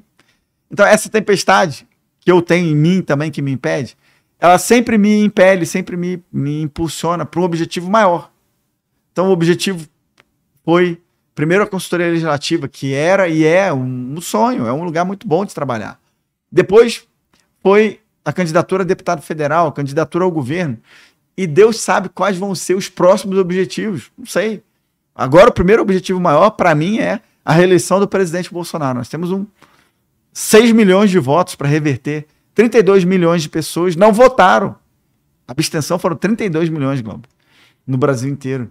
5,5 milhões de pessoas votaram branco ou nulo. 9 milhões de pessoas votaram em outros candidatos que nem diferentes dos dois que estão na final agora, no segundo turno. Então nós temos aí 45 milhões de votos que estão perdidos voando. E a minha missão, incansável, junto com outros, em Goiás, em todo o Brasil, é trabalhar para que a maioria desses 45 milhões de votos sejam revertidos para o nosso presidente, porque eu acredito que é, sem sombra de dúvidas, a melhor opção agora. Irmão, como é que é para você, com toda essa formação militar, né? com forças especiais, um cara que pensa em estratégia, estratégia militar, olhando a geopolítica, olhando tudo isso que envolve a nossa, a nossa pátria, né? o nosso, nossa nação, nosso território, todas as nossas riquezas, o interesse mundial em cima disso aí. Para a maior parte dos brasileiros, pensa em eleição, o, o, o cara, o cidadão, ele pensa no que incomoda ele, né? Ele pensa, pô, quanto que tá o combustível, quanto que tá a carne, quanto que tá a uhum. luz, o gás. É um pouco, é bem assim, né? A, microeconomia ali, né? O que o cara pensa, né? E um cara com a tua base, né? Que, que tá na política, com essa base militar, tem outras coisas em jogo, né, cara? Que passa pela legislação, pela soberania, pela defesa do interesse da nação, de fato. Como é que é você estar tá na, vivendo tudo isso que está acontecendo, os riscos que nós estamos sofrendo nesse processo eleitoral. É, cara, Bob, isso é uma das coisas mais importantes. Realmente você tem razão. As pessoas às vezes têm um, um pensamento imediato, né? Falam assim, pô, mas o, a inflação. Se bem que a gente está vendo a deflação agora, né? Os Sim. preços estão diminuindo. E muito fruto da ação do presidente. Com o projeto de lei lá que diminuiu o ICMS dos combustíveis. Né? O presidente fez auxílio emergencial. Eu fui o cara que propus 600 reais lá para o presidente no auxílio emergencial, que cuidou de 68 milhões de brasileiros né, concluiu a obra do Nordeste lá da transposição, né, levar a água para o interior do sertão nordestino. Né? Então, assim, o presidente fez muita coisa também para os mais pobres, melhorou o Auxílio Brasil. Né? Antes a média era abaixo de, de 100 reais, ou em torno de 100 reais, agora é, ninguém ganha menos de 600. Então, assim, o presidente fez todo o esforço para cuidar também do micro. Mas a gente sabe quem está enfrentando, e aí entra na geopolítica. O, tem uma guerra né, sendo conduzida lá da Rússia contra a Ucrânia. Estamos saindo de uma pandemia que afetou o mundo inteiro. E o Brasil continua sendo hoje.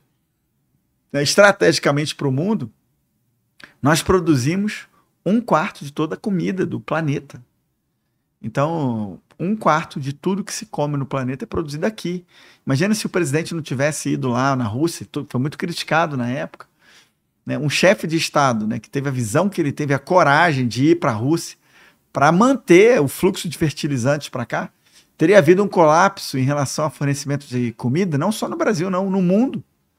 Então, o, o, que nós estamos em jogo agora, esse, essa briga da direita com a esquerda, e que eu torço todos os dias e trabalho para que a direita vença, é, é são modelos de país. A gente vê o que está acontecendo na Venezuela, o que está acontecendo é, na Colômbia agora, no Chile, na Argentina, já vimos aí Cuba e, e tantos outros países, Nicarágua, perseguição aí de padres, pastores, é, e também a defesa das pautas que a esquerda faz, que vai ter influência no Brasil, não, não é para agora, são para as próximas gerações, da ideologia de gênero, do aborto, né, da liberação das drogas, do desarmamento da população.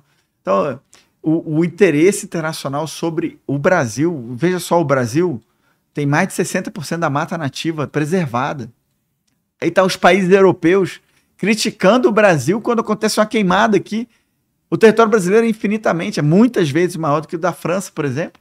E o Macron não conseguiu debelar os incêndios no território francês, cara. Como é que ele falava antes dos nossos incêndios aqui? E sendo que nós temos 60% da mata nativa preservada, a Europa não tem 3%. Então eles criticam, na verdade, o Brasil porque eles estão competindo com a gente no agronegócio. Os nossos produtores rurais são heróis. Não pararam de produzir durante a pandemia. São os que mais respeitam as leis ambientais nossas, que são as leis ambientais mais rigorosas do planeta. E que garantiram e têm garantido ao longo do tempo a preservação do meio ambiente, preservação das nascentes, preservação dos mananciais de água, e, e a, que vai possibilitar a irrigação. A nossa matriz energética é das mais limpas do mundo. Né? Nós temos, conseguimos é, mesclar e, com, e, até ter um, uma, uma maioria né, da nossa energia sendo produzida com energia renovável. Enquanto muitos países do mundo aí estão ainda produzindo energia a queima do petróleo, a queima da, do, do, de carvão, né, os combustíveis fósseis. Então, no, o Brasil é exemplo. Então, quando a gente coloca isso, nós temos a Amazônia, que é sim fonte de cobiça no mundo inteiro. Nós temos a Amazônia para proteger. Nós temos aí.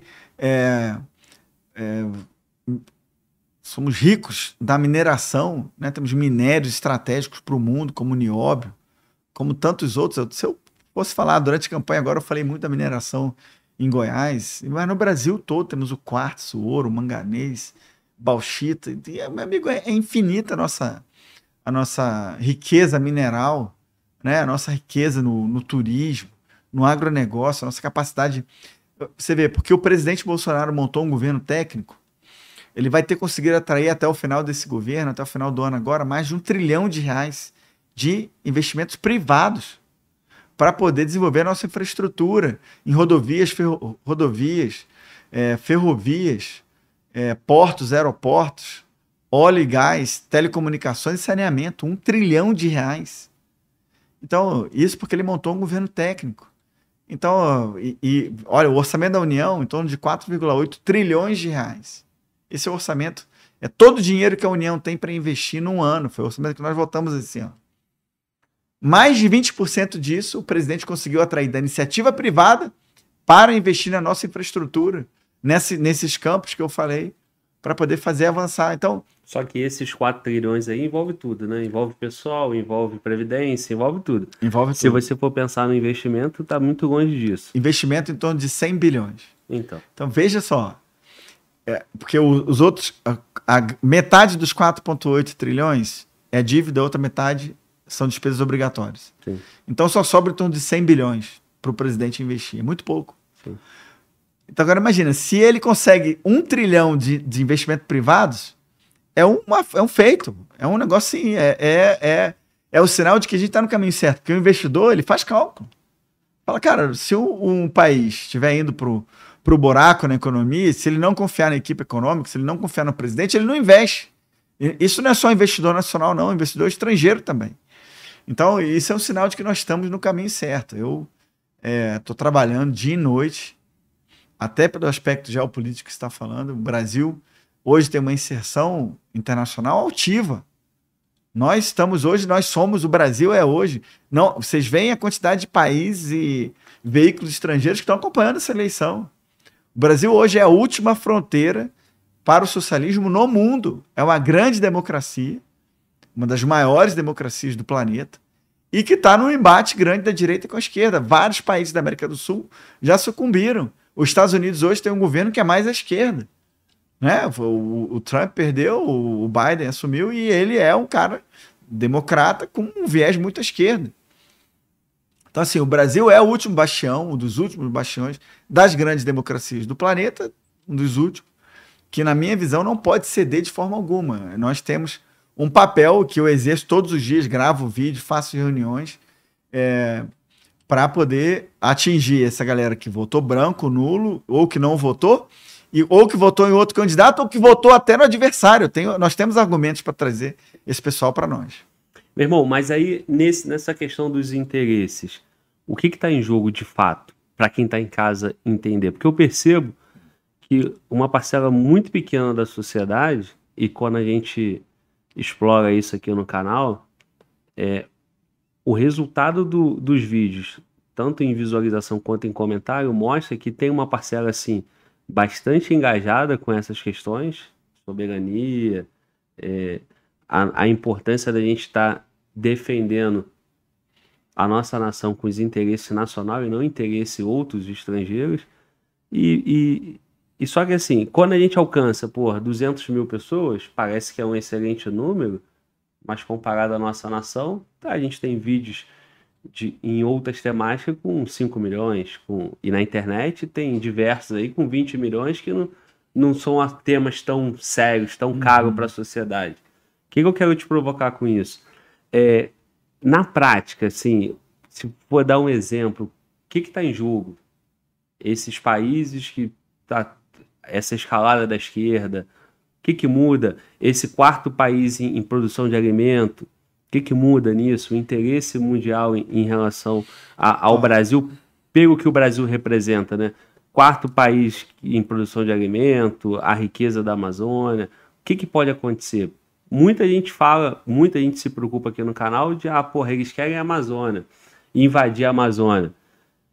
É, o risco maior é os caras tomarem sem nem entrar numa guerra, tomar numa canetada, tomar num acordo internacional. Tom... Oh, esse risco tem. Se o, se o Brasil se demonstrar fraco internacionalmente, se se demonstrar subserviente, se não tiver posições mais firmes, como o presidente Bolsonaro tem tomado, posições altivas, né? Quando ele lembro quando ele disse que iria para para a Rússia, por exemplo, para negociar a questão dos fertilizantes, que na verdade não estava nem tão claro porquê, né? Ele não podia dizer que era para isso naquele momento.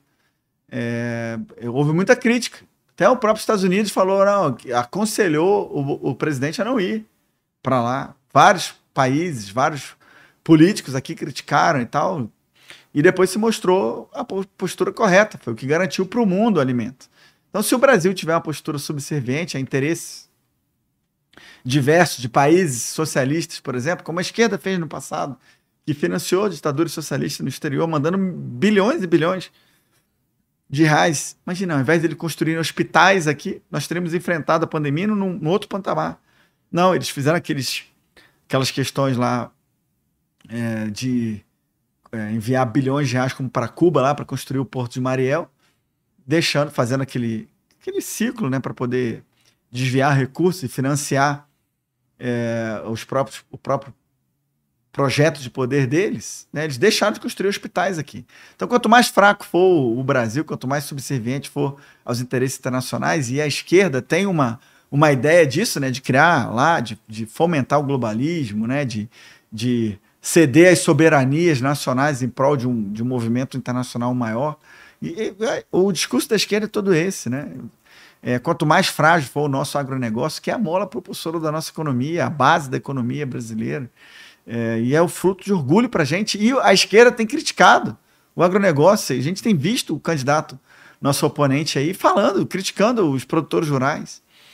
Então, quanto mais frágil for o Brasil, mais frágil vai ser a nossa defesa da Amazônia também, por exemplo. Bom, eu, o, quando eu, o tempo que eu fiquei no Exército por 21 anos, a gente treinava é, a maior preocupação. Tanto que eu saí aspirante, fui para a Amazônia justamente porque estava impregnado desse, desse receio de que a Amazônia poderia ser internacionalizada. E nós deveríamos ter treinamento suficiente para retomar, né, para combater, inclusive, contra uma potência é, que fosse incontestavelmente superior às Forças Armadas brasileiras, numa guerra de resistência que poderia durar anos. Então, esse era o cenário que a gente estava é, enfrentando. Então, assim, além de toda a questão interna, né, de da, das defesas, das pautas que eles fazem, né? Querem estatizar mais. Nós queremos, eu sou a favor da iniciativa privada, da liberdade econômica. Eles são o contrário, eles querem estatizar, querem controlar as mídias. Quem, quem sabe se a gente vai poder ter essa liberdade aqui, ó, de fazer um podcast, de criticar até o próprio governo. É, o, a esquerda quer criticar, quer controlar a mídia, eles já falaram isso, fazer um projeto para controlar a internet, né, sem contar a questão do, do desarmamento da população, eles é, ninguém quer, da direita nós não queremos é, é, vender ou entregar armamento, munição na, na esquina para ninguém, não é isso. Mas as pessoas que quiserem, que se sentirem é, aptas e quiserem sim ter é, um armamento, por que não? Se não for maluca, nem bandido e tiver um mínimo de habilidade, é, é esse é o objetivo nosso. Você vê, os Estados Unidos têm mais de 300 milhões de armas, tem te, eles têm 300 milhões de habitantes, então é mais de uma arma por habitante.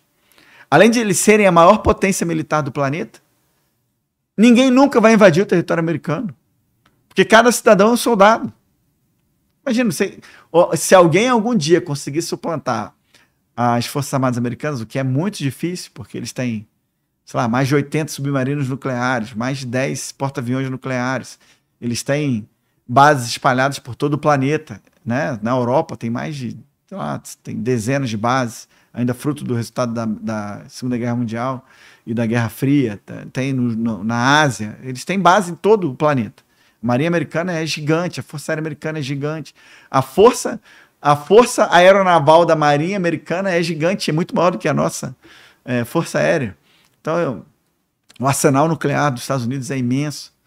Então, ainda que alguém conseguisse, algum país no mundo conseguisse suplantar as Forças Armadas Americanas, jamais conseguiria invadir o território americano, simplesmente porque cada cidadão é um soldado em potencial. Então, assim, quando a gente vê tudo isso, né, você vê que nenhuma, é, nenhum país do mundo, ou todos os países do mundo que se tornaram ditaduras, socialistas, a primeira medida é desarmar a população, tornar a população mais frágil, mais facilmente controlada. Então, é tudo isso que está em jogo. Está em jogo a nossa soberania, está em jogo o futuro dos nossos filhos, o que eles vão aprender na sala de aula. Eu, eu acredito de verdade que nós temos que aprender, os nossos filhos, história, geografia, matemática, português, física, química. Quem educa os filhos, quem vai dizer, quem vai explicar para o filho o que é certo, o que é errado, quem vai educar realmente para a vida, preparar, são as famílias. Então nós somos a favor das famílias, somos a favor da vida, né? Nós não somos a favor do aborto. Então, é, é, são esses dois países que estão em jogo. E, na minha visão, a direita, né, com o nosso presidente Bolsonaro, é que vai representar um país mais forte. Ele é um capitão do exército, ele tem essa visão estratégica. e, e prestigia as Forças Armadas, prestigia os militares. Não, nem sempre é possível fazer tudo. Eu falava isso na campanha agora para o governo. Eu percorri várias entidades representativas, né? E eu falava, ó, se eu for governador, quando eu for governador, a gente não vai conseguir concordar em todos os aspectos, em todo momento.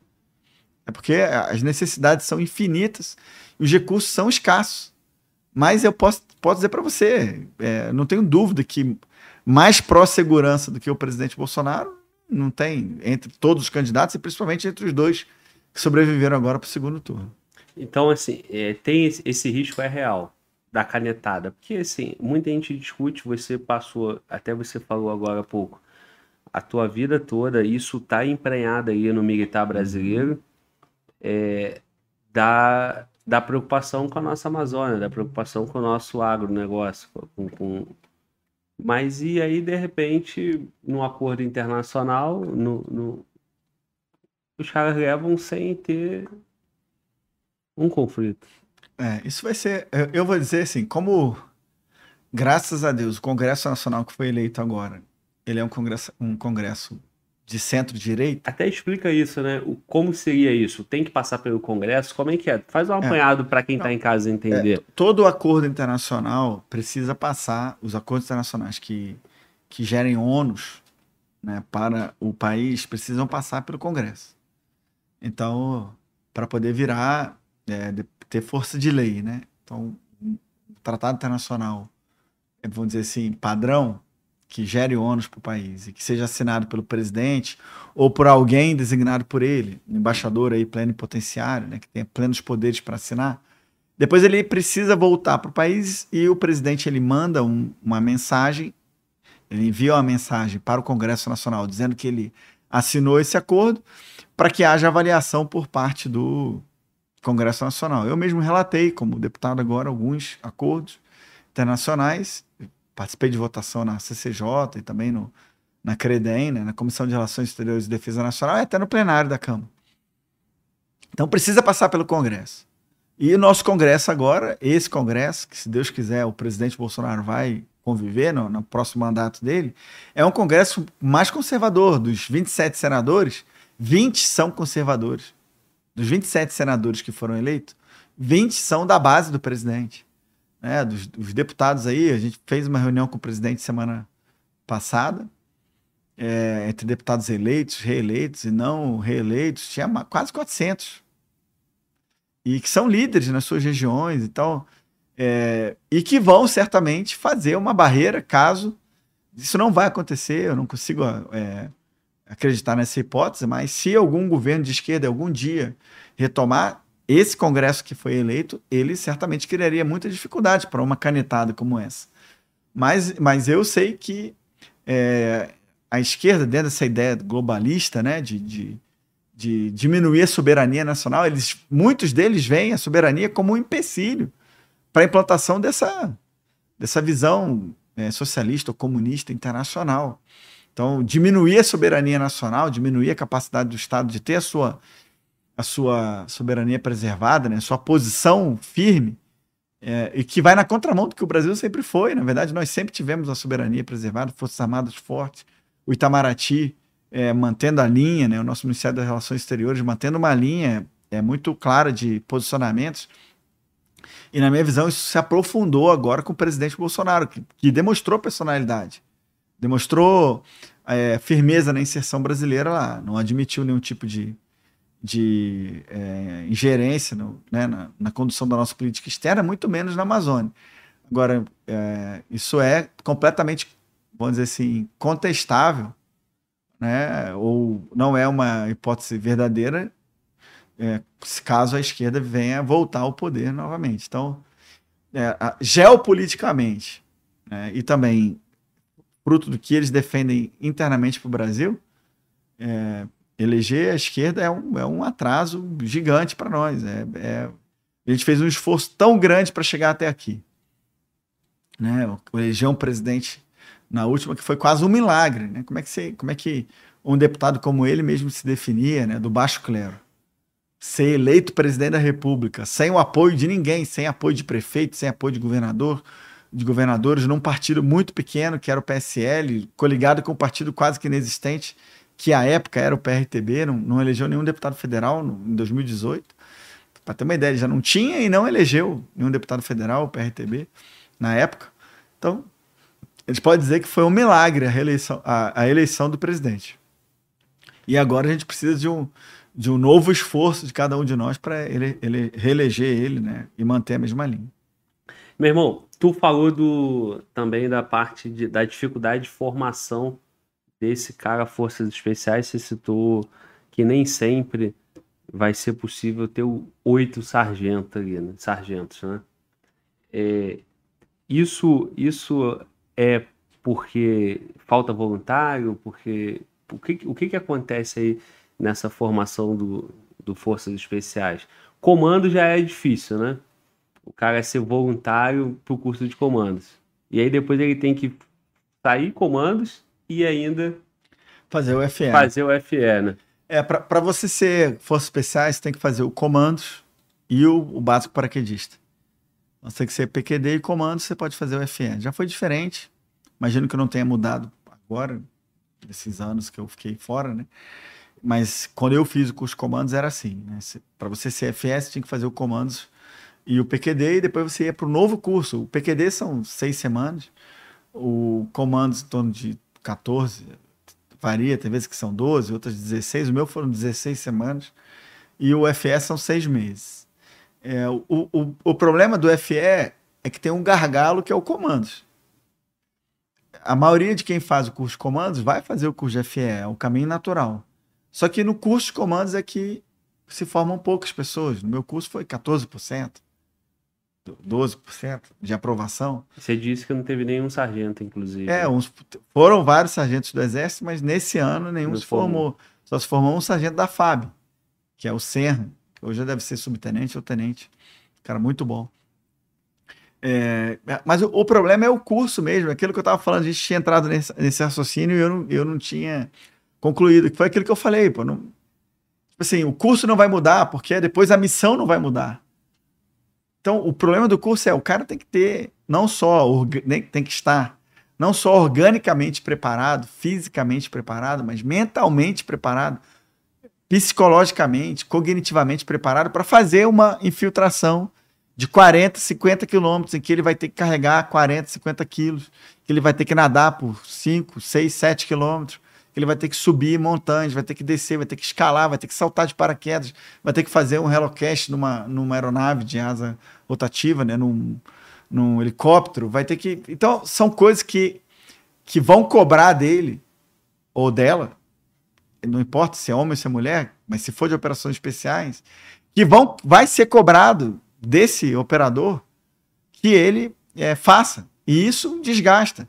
O, o curso, é, aí varia de, de, de curso para curso, né? O meu curso, houve uma tentativa de separar em fases, eu não sei nem se isso está em vigor agora, mas tinha uma fase de seleção inicial. Então começaram no meu curso 59. Aí na fase de seleção, que eram mais quatro, cinco semanas, que tinha as partes mais difíceis do curso. Tinha lá o teste de lutas, tinha o teste de reação de líder, tinha umas fases de umas missões bem. Bem tinha lá a fase de, de natação, toda madrugada indo nadar, fazer muita marcha, fazer corrida com mochila, fazer pista de cordas.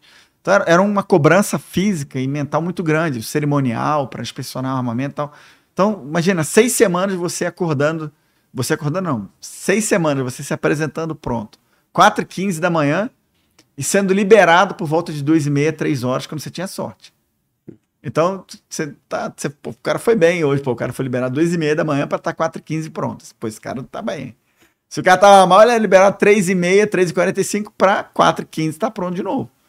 Então, imagina você viver seis meses isso. Ou, oh, desculpa, seis, seis semanas. semanas. Então, o que acontecia? E, seis semanas na fase inicial de seleção seis semanas de 10, de 16 semanas. Tipo. Que aí já fica um monte. Aí ali já ia embora, sei lá, 60% da galera já partia ali. Aí depois vinha uma fase técnica. No meu curso foi assim, duas semanas. E aí não, aí o cara não queria, não tinha mais intenção de te clicar, de te. Era ensinar. Aí vinham as técnicas especiais de tiro, de com as aeronaves, lançamento de carga, é, as técnicas especiais de helocast, de poder saltar de aeronave, né, para fazer a infiltração é, aquática, a infiltração aquática em si, explosivos, tiro, tal, vem toda a parte de orientação, toda a parte e aí o planejamento junto com a Marinha, com a Força Aérea, o, o guia aéreo avançado, tal. Então tinha toda uma parte técnica, primeiro socorro, para te preparar para a fase seguinte, que era a fase de operações. Aí depois vinha a parte de planejamento, operações, e você ficava, sei lá, mais umas oito semanas fazendo operações as mais simples, depois as mais as medianas, depois por fim as mais complexas. Então assim, o que desgastava o cara não era só a parte física, não era só a parte orgânica, porque o cara tinha que estar tá saudável o suficiente para aguentar o curso, mas era principalmente a parte é, psicológica. Dos 59, né, que, que entraram em 2002, se formaram sete. Dos 52 que não se formaram, só dois pediram para ir embora. 50. Aliás, só dois foram desligados. Assim, você não tem condições, está desligado. 50 pediram para ir embora. 50 desistiram ao longo do caminho. Então, eu vejo que a, a dificuldade do curso, ela tá no curso em si, na atividade, não é o, o instrutor, ele não é o cara que ele, ele é o condutor da atividade, não é ele que, que joga a dificuldade. Ah, você vai ter que fazer um, uma infiltração na selva de, sei lá, 60 quilômetros, em tantos dias. Amigo, a selva vai te desgastar, não é o instrutor que está ali acompanhando você. Ele está ali muito mais para prover até a segurança do destacamento, a, a, a, segurança de alguém passar mal e ter que chamar uma aeronave e tudo mais, e conduzir para o objetivo, né? E, e avaliar, do que por, por, clicar. O ambiente clica, depois vai para a Caatinga, depois vai para a montanha, depois vai. Então, os ambientes é que sugam. E por isso que isso é uma verdade no Brasil e em todos os países do mundo. Qualquer lugar do planeta é difícil formar operadores especiais, porque é intrínseco da atividade.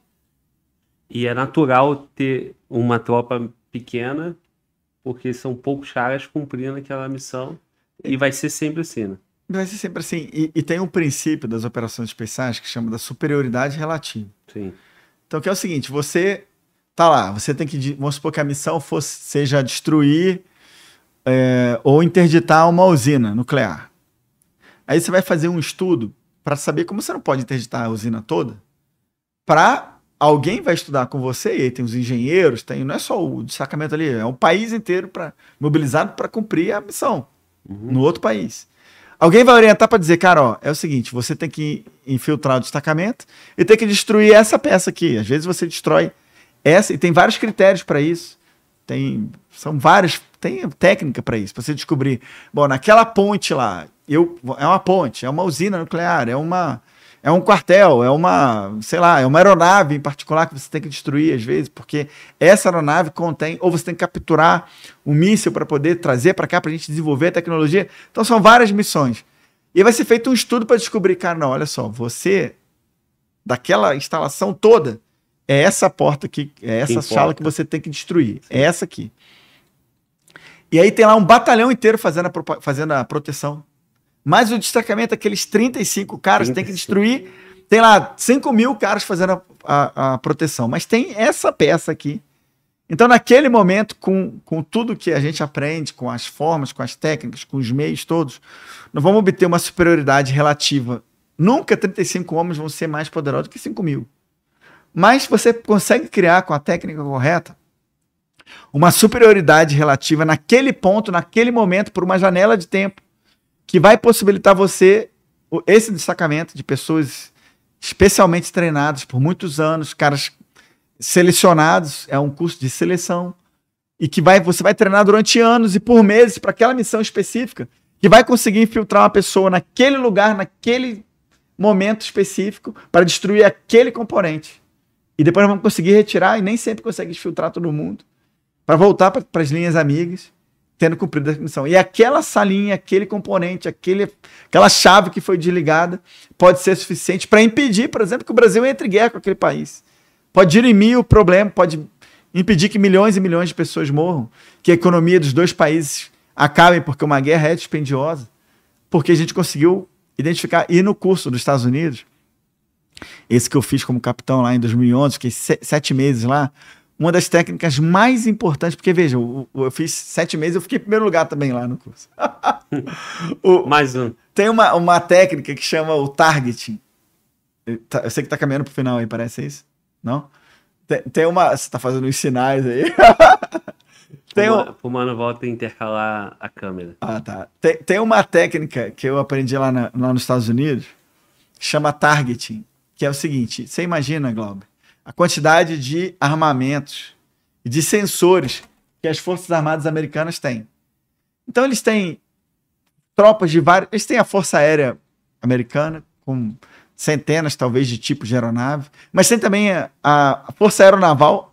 A Marinha Americana tem uma força aérea dentro dela, entre aspas, que também é enorme, é maior que a nossa Força Aérea, para ter uma noção, que é imensa. Eles têm os fuzileiros navais, eles têm. Então, eles têm uma, uma Pleiade tem uma variedade de armamentos e de sensores que eles precisam de uma técnica específica para determinar, naquele caso particular, qual que é o melhor sensor para detectar a presença daquele inimigo que ele quer destruir. Depois ele precisa saber qual é o armamento que ele vai utilizar, porque ele não quer. Ele quer usar um armamento que seja suficiente para resolver o problema sem causar danos colaterais, porque depois o cara que ele conquistou agora vai ser o próximo amigo dele para a próxima guerra. Sim. Então ele, ele quer destruir, ele quer resolver o problema com o mínimo de danos colaterais para que depois facilite o processo de paz de, e de reaproximação do, do inimigo, que hoje é inimigo, mas que amanhã pode não ser. Então, para selecionar o sensor correto, a arma correta, a munição correta, para selecionar quem vai avaliar. Então tem toda um, um, uma técnica chamada targeting, que é para você fazer isso. E eu trouxe essa técnica para cá. E eu, o, o, quando eu fiz esse curso nos Estados Unidos, o, os americanos, os caras queriam que eu aprendesse. O cara falou assim, cara, você, vocês têm essa técnica? Não, a gente faz isso de uma maneira, mas não tão metódico quanto vocês. Então, o cara, o, o meu instrutor na primeira fase falou, eu vou te colocar na fase seguinte do curso com o cara do target aqui na escola. Esse era, eu tive a primeira fase com o capitão, a segunda era com o major. Primeiro era um capitão de cavalaria, segundo era um major de infantaria. Ele falou: ó, eu vou te colocar com o major tal, ele, esse cara é o cara do target. Então, é, essa técnica que nós trouxemos para cá, e, e eu de, depois dei instrução no curso de Forças Especiais, é, com, adaptando, claro, a, a, realidade brasileira, mas ela permite exatamente fazer essa seleção né, do, de qual armamento ser utilizado, qual munição, ou qual para ser empregado contra qual parte do inimigo. Isso também eles, eles treinam tanto para as tropas especiais quanto para as tropas convencionais. Deixa eu te perguntar, isso é uma ação exclusiva de ações de comandos? Não. Não. Ele, ele, eu aprendi no contexto da tropa regular. Sim. Porque eu fui fazer um curso lá de tropa regular. E esse curso aí, só para eram vários países? Eram, eram. Esse curso é o que a gente faz aqui, é ZAO aqui, é Sim. a Escola de Aperfeiçoamento de Oficiais, que você faz aqui no Brasil como capitão. Eu fiz em 2006. Em 2011, o Exército Brasileiro me mandou para fazer o mesmo curso lá nos Estados Unidos. Aperfeiçoamento deles. Aperfeiçoamento deles. Aí as turmas lá são de 200 capitães americanos e 20 capitães estrangeiros. Então, 220. Sim. Sendo que são 200 americanos e 20 estrangeiros. E de nacionalidades variadas. E aí divide em 10 turmas Sim. de 22. 20 americanos e 2 estrangeiros. A primeira fase, que era de comando de companhia, comandar 140 homens na guerra, essa, prime essa primeira fase de uns três meses, eu fiquei na sala de um de um cara da Arábia Saudita, o capitão da Arábia Saudita. E a segunda fase eu fiquei na sala de um de um major paquistanês. E aí no, quando eu quando eu estava na sala do major paquistanês, na segunda fase, foi quando os Estados Unidos matou o Bin Laden. Bin Laden. O, o Bin Laden. E aí eu lembro, na, eu estava lá fazendo curso lá, à, no, noite deu a notícia, mas, é, mas, muito nebuloso ainda, assim, grandes informações. E no dia seguinte, a, a educação física era todo dia. É, todo dia, seis horas da manhã, em ponto, começando, e num parque da cidade, em parques diferentes. Então eu saía de casa por volta de 5 horas da manhã, porque eu tinha medo de não chegar, de não encontrar o parque. Eu não queria pagar mico de chegar atrasado. Então, normalmente eu saía às 5, chegava às 5h20, 5h25 e ficava no carro esperando até 6 horas para dar o tempo. E eu lembro quando a gente chegou lá, como o Bin Laden foi encontrado a poucos quilômetros da academia militar do Paquistão. Então deu a impressão que o Paquistão estava cobertando ele, né? E o oficial do Paquistão estava fazendo curso comigo. Então o nego ficou, ficou muito claro assim, a demonstração de o, de o cara do Paquistão, o major em si, ele tinha já algumas coisas de relacionamento, assim, uma dificuldade de relacionamento, ele pessoalmente. E depois disso, ficou ainda mais. Ainda maior. Ficou um desconforto ainda maior, é. Ficou um negócio assim. Por exemplo, teve, tinha uma. Eu não me importava. Se. Eu estava fazendo um curso no, lá nos Estados Unidos, nesse caso. Se todos os alunos fossem obrigados a, por exemplo, sei lá, carregar saco de terra para montar uma trincheira, desde que todos fossem, os americanos também fizessem, eu não via problema de eu fazer, ué, porque, é, porque eu sou capitão, eu não vou carregar saco de terra. Então eu estava carregando, eu carregava. O, o paquistanês falava assim: não, eu não vou carregar porque eu sou major. E no meu exército, majores não carregam saco de terra. Mas ele não tá no exército dele, né? Então, aí, mas aí, já, e, e, essa postura já gerava um afastamento. E depois ainda Depois ainda teve esse negócio, cara, aí nego já não, aí nego já não falava com o cara e tal. Então eu vivi esse dia eu tava lá, né? E então a gente o eu fui o primeiro lugar entre os estrangeiros e eles não divulgavam as notas na comparação com os americanos, mas eu tinha certeza pelo grau de pela, pela minha nota, e a gente também não fez todas as disciplinas que os americanos, eles separaram algumas da área de inteligência, algumas coisas eles não eles não dividiam com a gente. Então, uhum. não tinha como comparar 100%.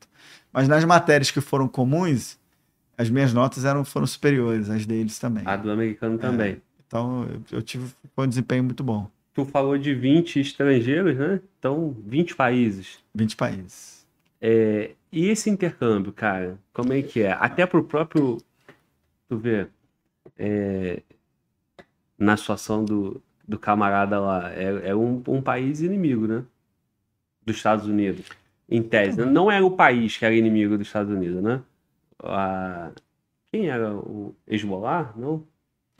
Não, ali não, não tinha um país, né? Ali, é, era o então, Al-Qaeda, os Talibã e tal. E, esses eram os grupos que a gente estava enfrentando. Mas, é... Que ele, tá, eles estavam enfrentando ele... e que eram os inimigos nossos nos treinamentos. Entendeu? É, agora, o Paquistão era uma nação próxima deles, tanto que o cara estava lá fazendo o curso. Sim. Só que quando descobriu que o cara estava lá, ou quando ficou. Talvez eles soubessem já, né? Tava caçando ele em todo lugar do planeta. E se encontraram lá porque eles já sabiam há algum tempo. Mas é, a surpresa para o mundo foi que ele estava a poucos quilômetros é, da, da academia militar paquistanesa. E, e, isso causou realmente um problema muito grande. Agora, o, o, a experiência de fazer o curso nos Estados Unidos foi outra experiência é, excepcional para mim, sabe, profissionalmente. E de, e de, fato é necessário, né? Às vezes a gente fala assim, porra, mas por que, que o cara da Guiana Francesa forma no, no, no, nosso Guerra na Selva, se pode ser um potencial, hoje é amigo, mas é inevitável, não tem como fugir disso, né? Não, mas, Agora, mas, de fato, você forma um, é um elemento que pode ser o, o teu adversário no futuro. Pode ser, mas primeiro que nenhum curso em nenhum país do mundo as pessoas tudo. abrem tudo para todo é. mundo. Então a gente, por exemplo, curso de forças especiais do Exército, a gente não permite que ninguém faça de outro país e nem de outra força. Então, o curso de Forças Especiais do Exército só faz o pessoal do Exército. Curso de comandos, não. Curso de comandos vem gente de outras forças, vem gente de outros países. Mas o curso de Forças Especiais, não. É só militares do Exército brasileiro. Sim, sim, sim. Então, lá, esse curso é um curso. Era engraçado, por quê? Quando. Olha só, quando eu cheguei lá, o, o, americano é muito barrista, né, cara? É muito, é, muito centrado em si próprio. E aí, algumas cenas, assim, que me deixaram chateados, né? Porque, pô, o, o, Exército Brasileiro forma a gente de maneira a ser muito responsável, com, com até com a bandeira nossa. Eu tô com a bandeira do Brasil, com a farda do Exército Brasileiro. No exterior, eu não vou fazer nada de errado. Eu vou fazer o melhor possível. Porque eu tô representando o Brasil, em última análise. Né? Então, pô, eu... Aí, primeira cena. Então, lá no, no curso, falta poucos, poucos dias de curso, né? Aí tava para definir quem ser o padrinho. O padrinho no, no, no nos cursos é, no exterior é aquele capitão do exército, é, aquele militar do exército é, anfitrião que vai cuidar do estrangeiro para impedir que ele, que ele se perca, que ele às vezes tem dificuldade no idioma e tal. Então, é alguém para cuidar. E reunião para definir quem vai ser as funções, né? Tá lá, os 20 americanos e eu e o Mohamed, da Arábia Saudita. Aí o instrutor americano começa assim: bom, pessoal, vamos definir as funções. Quem quer ser aqui o oficial de pessoal, o oficial de inteligência, subcomandante e tal. E tem essas duas funções aqui, os padrinhos dos estrangeiros. O padrinho do Mohamed e o padrinho do Vitor Hugo. Aí, os padrinhos, aí o, o capitão americano falando, instrutor. Ó, ser padrinho é mó bisuleu, hein? Ser padrinho é muito ruim, porque tem que ficar cuidando do cara. Às vezes o estrangeiro vai sair, vai beber, e você vai ter que ir lá salvar o cara na boate que tá bêbado. Não vai chegar a tempo da instrução de educação física, que é todo dia às 6 horas da manhã. Pô, vai bater o carro. Não vai saber, não vai ter estudado pra prova. Então ser, ser padrinho é muito ruim, não sei o quê. Pô, eu já fiquei puto porque o cara tava falando e eu tava lá, eu sabia que eu não ia fazer nada disso. Já tava assim, já, pô, por que, que esse cara tá. Aí ele, vamos lá. Aí ele falou assim: bom, para ser, pra ser padrinho, eles falavam, tem que, tem que ser alguém que vai fazer o curso de forças especiais deles, ou que vai para a área de inteligência, ou que já seja da área de inteligência.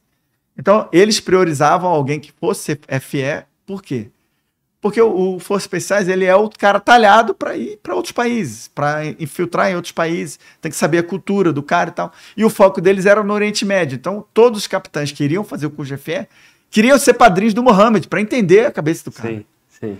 E eles não tinham interesse nenhum pelo Brasil, pô. O Brasil é uma nação amiga deles, tá, né? Tipo, então o cara falou: quem quer ser do Mohamed? Aí os cinco caras levantou a mão lá, levantaram a mão, ele, ah, você vai ser do Mohamed. O cara falou: quem quer ser padrinho do Vitor Hugo? Cri, cri. Pô, ninguém queria. Tinha alguns caras que não sabiam nem onde era o Brasil, cara. Então o negócio assim. Aí, é mesmo? Nos Estados Unidos? Eu vou, te, eu vou te contar outra dessa, vou contar pra vocês. Aí outro cara do meu lado ali. O cara do meu lado levantou a mão e ia fazer o curso de FE. Quando perguntou o Vitor Hugo, ele baixou rapidinho, porque, pô, nego não tinha interesse na América Latina. O foco era o Oriente Médio por causa do, do terrorismo e tal. Aí o instrutor viu que o cara que ia fazer o curso de FE estava do meu lado e falou: Você, Nate, que era o Nate Han, o nome de guerra dele era Han, ele era descendente de coreano, mas americano e oficial, capitão do exército americano. Aí o Nate, puta que pariu, tem que ser o padrinho desse cara, né? Pessoa que eu fosse dar trabalho, né? Como o instrutor tinha falado que ser padrinho era dar trabalho e tal.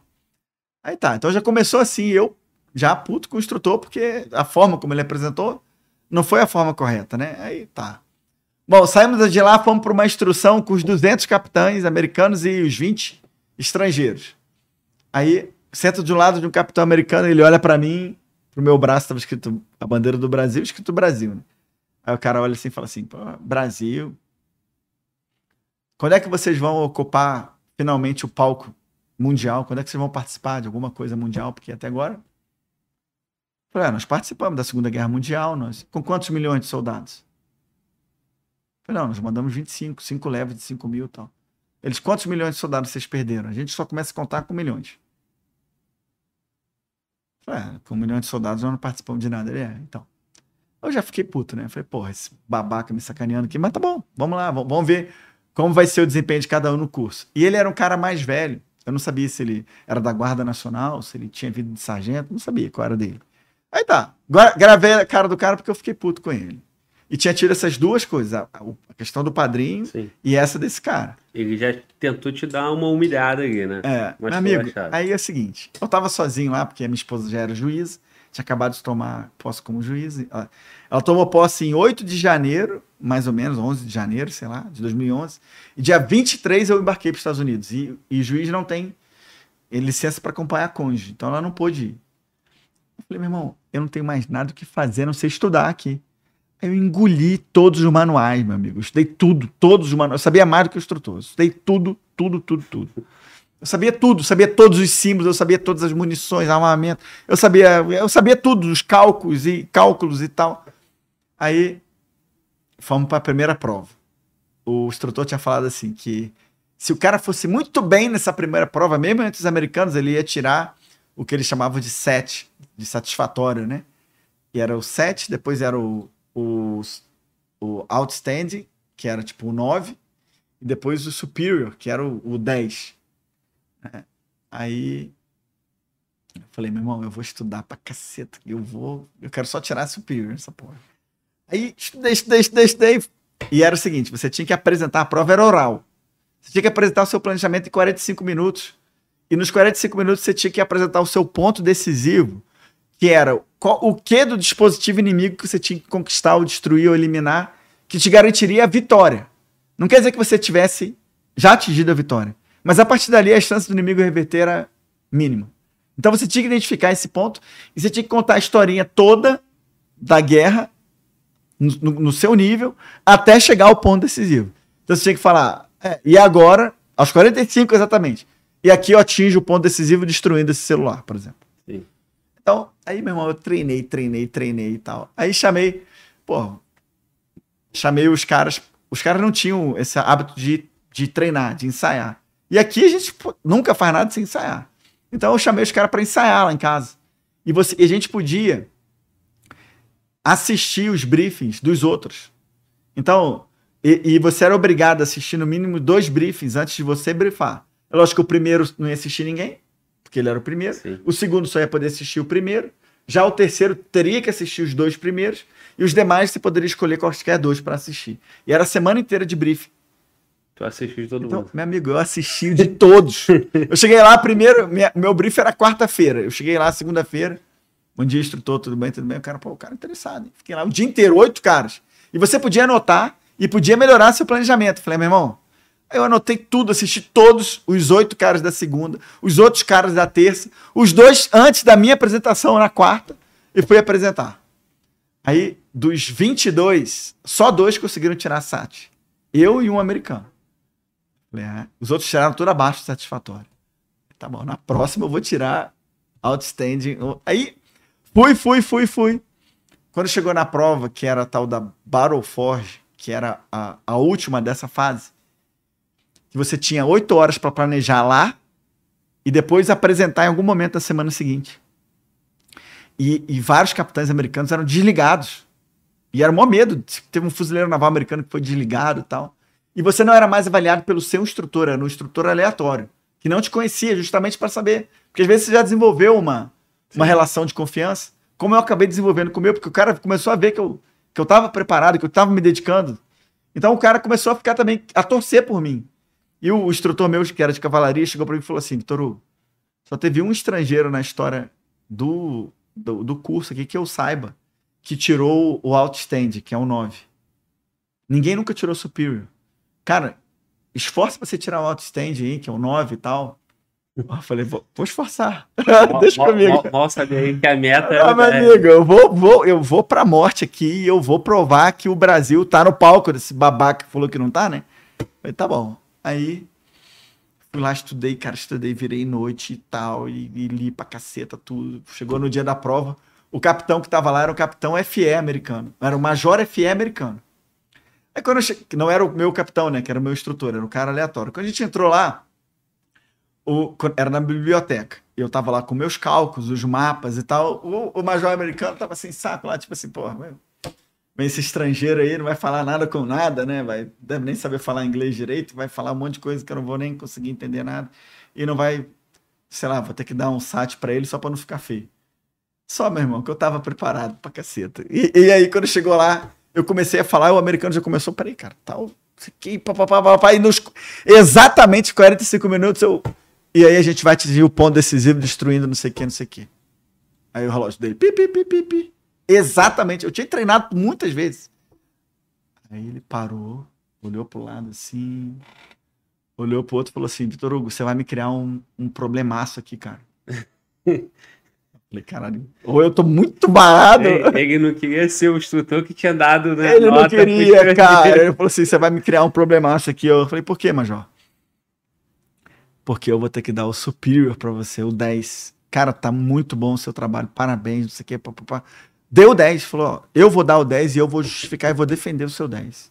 Parabéns. Aí saí de lá e fui para minha sala para guardar meu material e meu instrutor tava recebendo o briefing de alguém de outra, de outra sala, né? E ele tava louco para saber a minha nota, né? E ele, o cara falando, ele, e aí, e aí, e eu não sabia se eu falava assim inteiro. Ele, e aí, Vitor, quanto foi e tal? Eu falei, não, deu superior. O cara, pô, não, cara, cara, show, porra, maravilhoso, né? Aí foi muito bom, tá? Essa era a fase de companhia. Eu passei pra fase de batalhão, eu tinha esquecido daquele cara. Porra, Que tô- tinha falado pra mim do- Exatamente, eu do, queria... palco e tal. Sim. Aí chegamos na fase seguinte, era de batalhão. Esse meu instrutor primeiro falou que ia me colocar no destacamento, num, num, num seminário, que o cara fosse especialista no target. E aí ele me colocou no major que tinha o mesmo penteado que eu, um careca. Mas era o cara que sabia tudo de target. Aí eu entrei lá.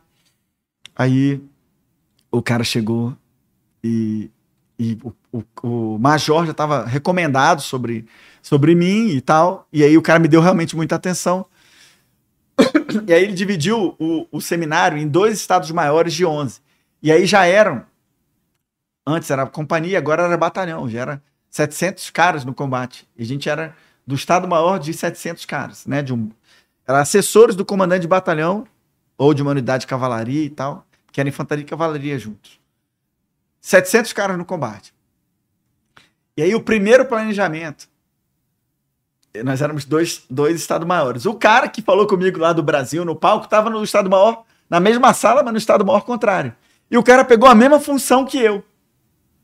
Era oficial de comunicações e oficial de logística. Ele pegou lá e eu peguei aqui. Amigo, eu de novo virei o cão nuclear, virava a noite estudando, peguei todos os manuais, fiz um monte de planilha de Excel.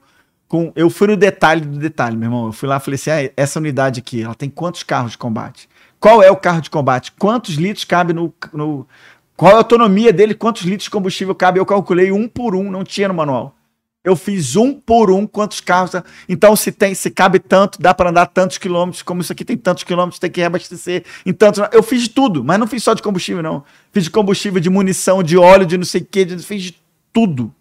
Todas. Ah, para planejar a parte de comunicações. Tinha um software específico deles que conseguia mapear o terreno e verificar como é, algumas rádios a, a transmissão é direta, antena para antena.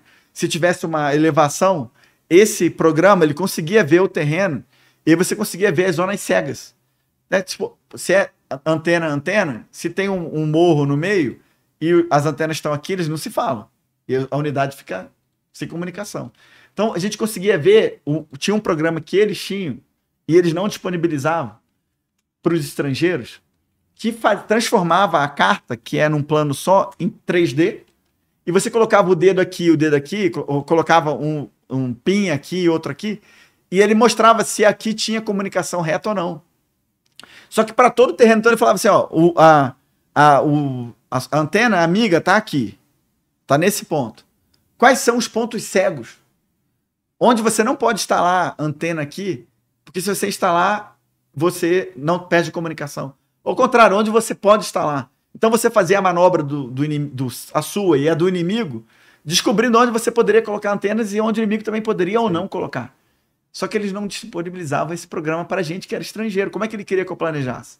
Meu irmão, eu fui na internet, comecei a procurar programa que fazia. ah, Encontrei um por 400 dólares. Falei, meu amigo, não importa. Eu vou comprar a licença dessa porra e eu vou bancar. Eu, pum, comprei a licença do software e eu fiz o planejamento. Só que eu fiz de todas as unidades, todas as antenas, amiga e inimiga, eu fiz tudo. E fiquei na minha, coloquei no PowerPoint e fui pro, pro, pro briefing, né? Aí o oficial de operações falou, o outro falou. Aí tava meio que morno, assim. Não, aí primeiro foi o, o outro, o outro Estado-Maior apresentando. Quando chegou na hora do oficial de comunicações e logística falar, o cara, o cara que tinha me zoado lá do palco, ele não tinha planejado nada direito, cara. Tava perdido, aí não sabia. E eu vendo assim, falei, pô, cara, esse maluco tá meio perdido. Aí o cara não sabia. Foi muito raso o planejamento. E o instrutor deu um expor nele, falou, cara, você me envergonha na frente aqui do- de todo mundo, como é que você não apresenta nada? Você não planejou nada, mas tá bom, vamos ver o que, que vai sair. Aí quando ele olhou pro lado, viu que, que o estrangeiro. Que o estrangeiro tava. Eu tinha sido bem recomendado, mas ele não esperava o quanto que a gente ia.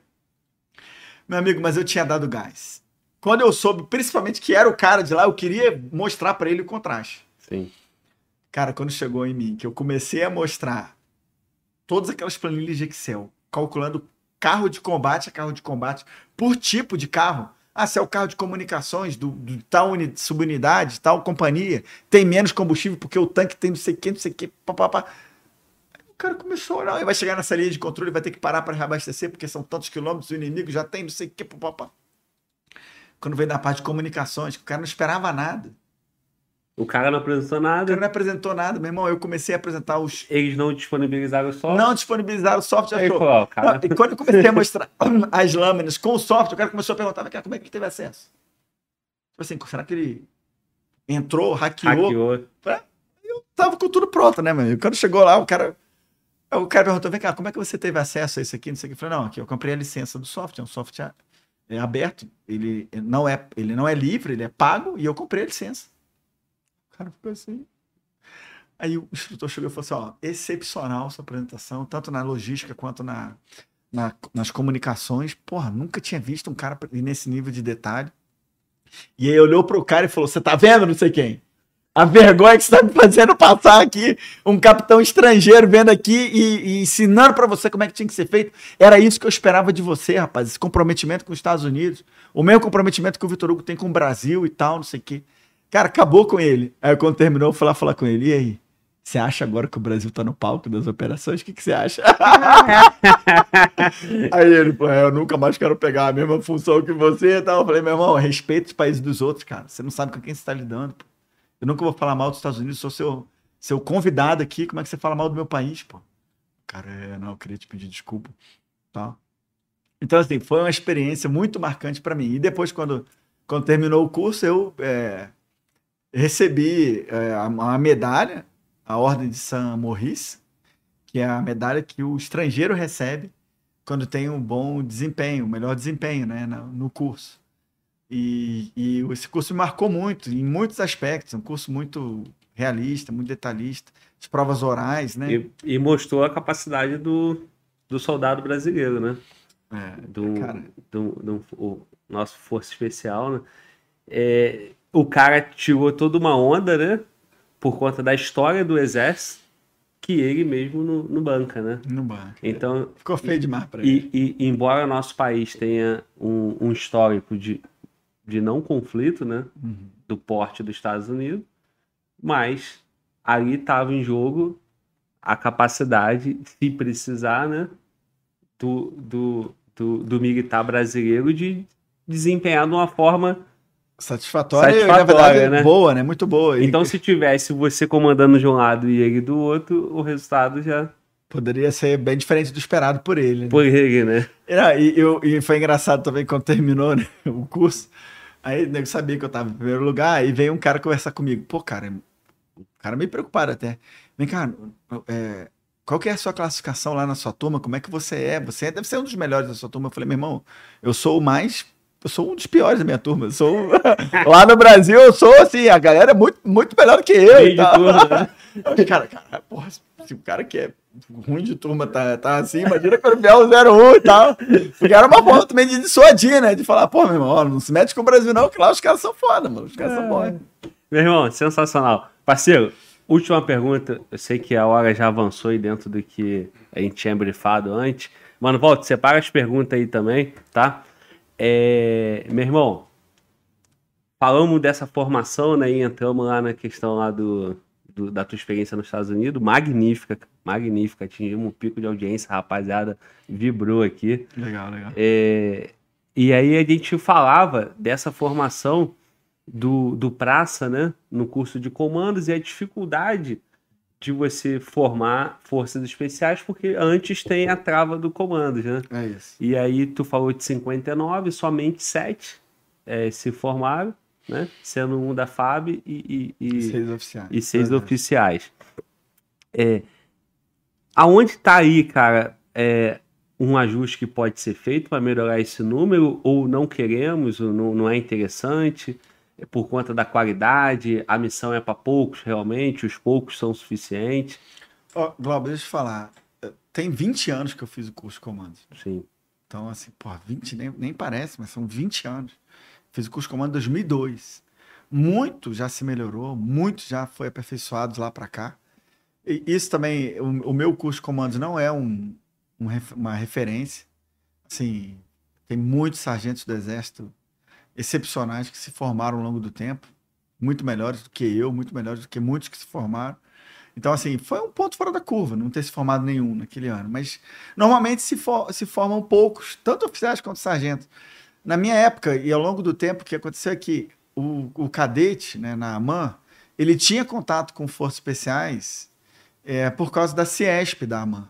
Tem um, uma seção de instrução especializada na AMAN que a cada ano, no primeiro, no segundo, terceiro e quarto ano, a gente passava uma semana com os forças especiais. E isso dava um, um contato já, você sabia mais ou menos o que te esperavam, em uma proporção muito, muito pequena, mas você sabia o que esperar caso viesse a ser é, voluntário para o curso de comandos. E você tinha contato. Isso te motivava, você queria ser igual aqueles instrutores. Eu lembro de todos os meus instrutores da Ciesp, eu lembro deles com os gorros pretos, eu lembro deles falando do orgulho. Então isso motivava a gente. Os sargentos não tinham, na minha época, isso, não tinham a Ciesp. Hoje já tem uma Ciesp, na ESA, já tem um grupo de militares, oficiais e sargentos, né, estimulando. Então hoje eu tenho a impressão que se formam muito mais, e é bom que isso aconteça. Né? Então, agora, isso eu estou falando da diferença entre oficiais e sargentos. Agora, no geral, sempre vai ser um número reduzido. Nunca vai ser mais do que, sei lá, 30%. Sim. A média de aprovação. Justamente por aquilo tudo que a gente conversou. É a missão que é difícil, não é só o curso. E depois o curso termina e você pensa, ah, o curso terminou. Agora, meu irmão, aí aquilo que você treinou no curso, você vai fazer na real com risco de vida. Você vai fazer, você vai continuar carregando muito peso, você vai continuar. E aí não é mais, você não é mais aluno, agora você é o tenente Vitor Hugo, comandos Forças Especiais, fazendo missão em prol do Brasil. Você não vai poder olhar para o lado e, e pedir para ir embora. Você já é. Não tem que pedir para ir embora. Você tem que fazer e cumprir. Então, é, acho que a dificuldade é inerente, mas já houve muito avanço. A, a ida para Goiânia, a criação do Centro de Instrução de Operações Especiais do CIOPESP, que agora funciona lá no Forte Imbuí, lá em Niterói. Sim. Então, é, e aí depois o, o, número de instrutores, né, a criação da, do comando de operações especiais, que antes era a brigada de operações especiais lá em Goiânia. Então, tem todo um amadurecimento institucional também, que, e a criação da Ciesp na ESA. Né? Então, assim, eu acho que hoje a gente está num patamar muito mais.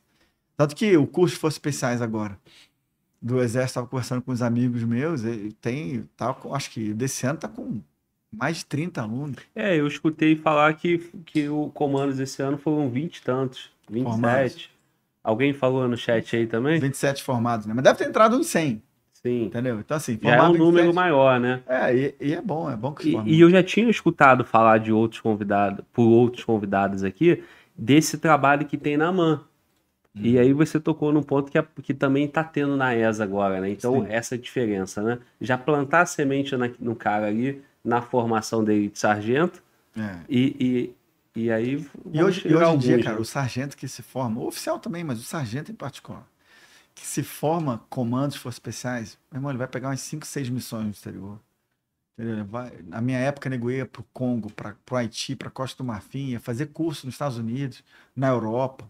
Hoje em dia, o militar que entra para as forças especiais, em especial os sargentos, mas também os, os oficiais, vão ter muitas oportunidades bacanas na vida, sabe? Na vida militar, né? De, de realização de cursos, de missões eu posso dizer que o cara que eu fui muito feliz e realizado profissionalmente nas forças especiais. E tenho certeza absoluta que o cadete hoje, o aluno da ESA, que está vislumbrando, pensando em ser, vai ser certamente muito feliz também. É, eu, eu, eu percebo que aos poucos propagaram muita merda, né, na internet, como se não tivesse missões, missões reais, uhum. como se a Forças Armadas não tivesse, talvez pelo perfil baixo, né, e aí, quando você fala isso, é muito bom até para inspirar o, a molecada que está em casa, né? Muito... Saber que, que, que, a nossa tropa está espalhada aí, cumprindo missões e que não necessariamente essas missões têm, têm publicidade, né? É, e principalmente nas forças especiais.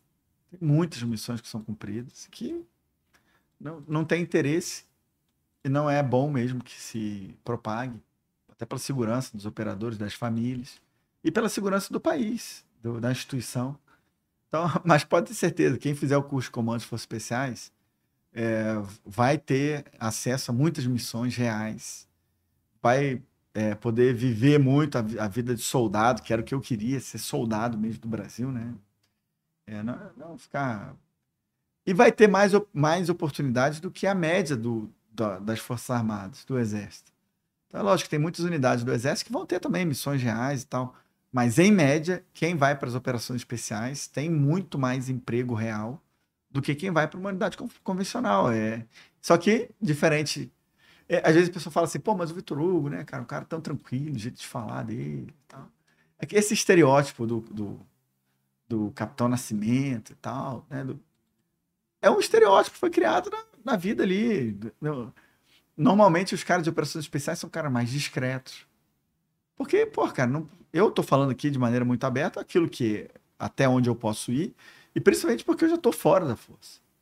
Né? Você, não vai ter aqui alguém que esteja na ativa para falar sobre as missões correntes, não faz sentido fazer isso. Né? É, mas é importante também que as pessoas saibam que existe, e principalmente os parlamentares e tal. Por exemplo, eu, quando cheguei na Câmara dos Deputados como consultor legislativo em 2015, eu fiz uma busca lá tem um sistema da Câmara que permite você buscar em todos os discursos e projetos de lei apresentados proposições legislativas em geral apresentadas desde 1823, da primeira Constituinte. Então, você assim, ah, eu quero saber quem falou sobre operações, sobre forças especiais. Eu coloquei lá, forças especiais. Sabe quantos registros foram, foram alcançados?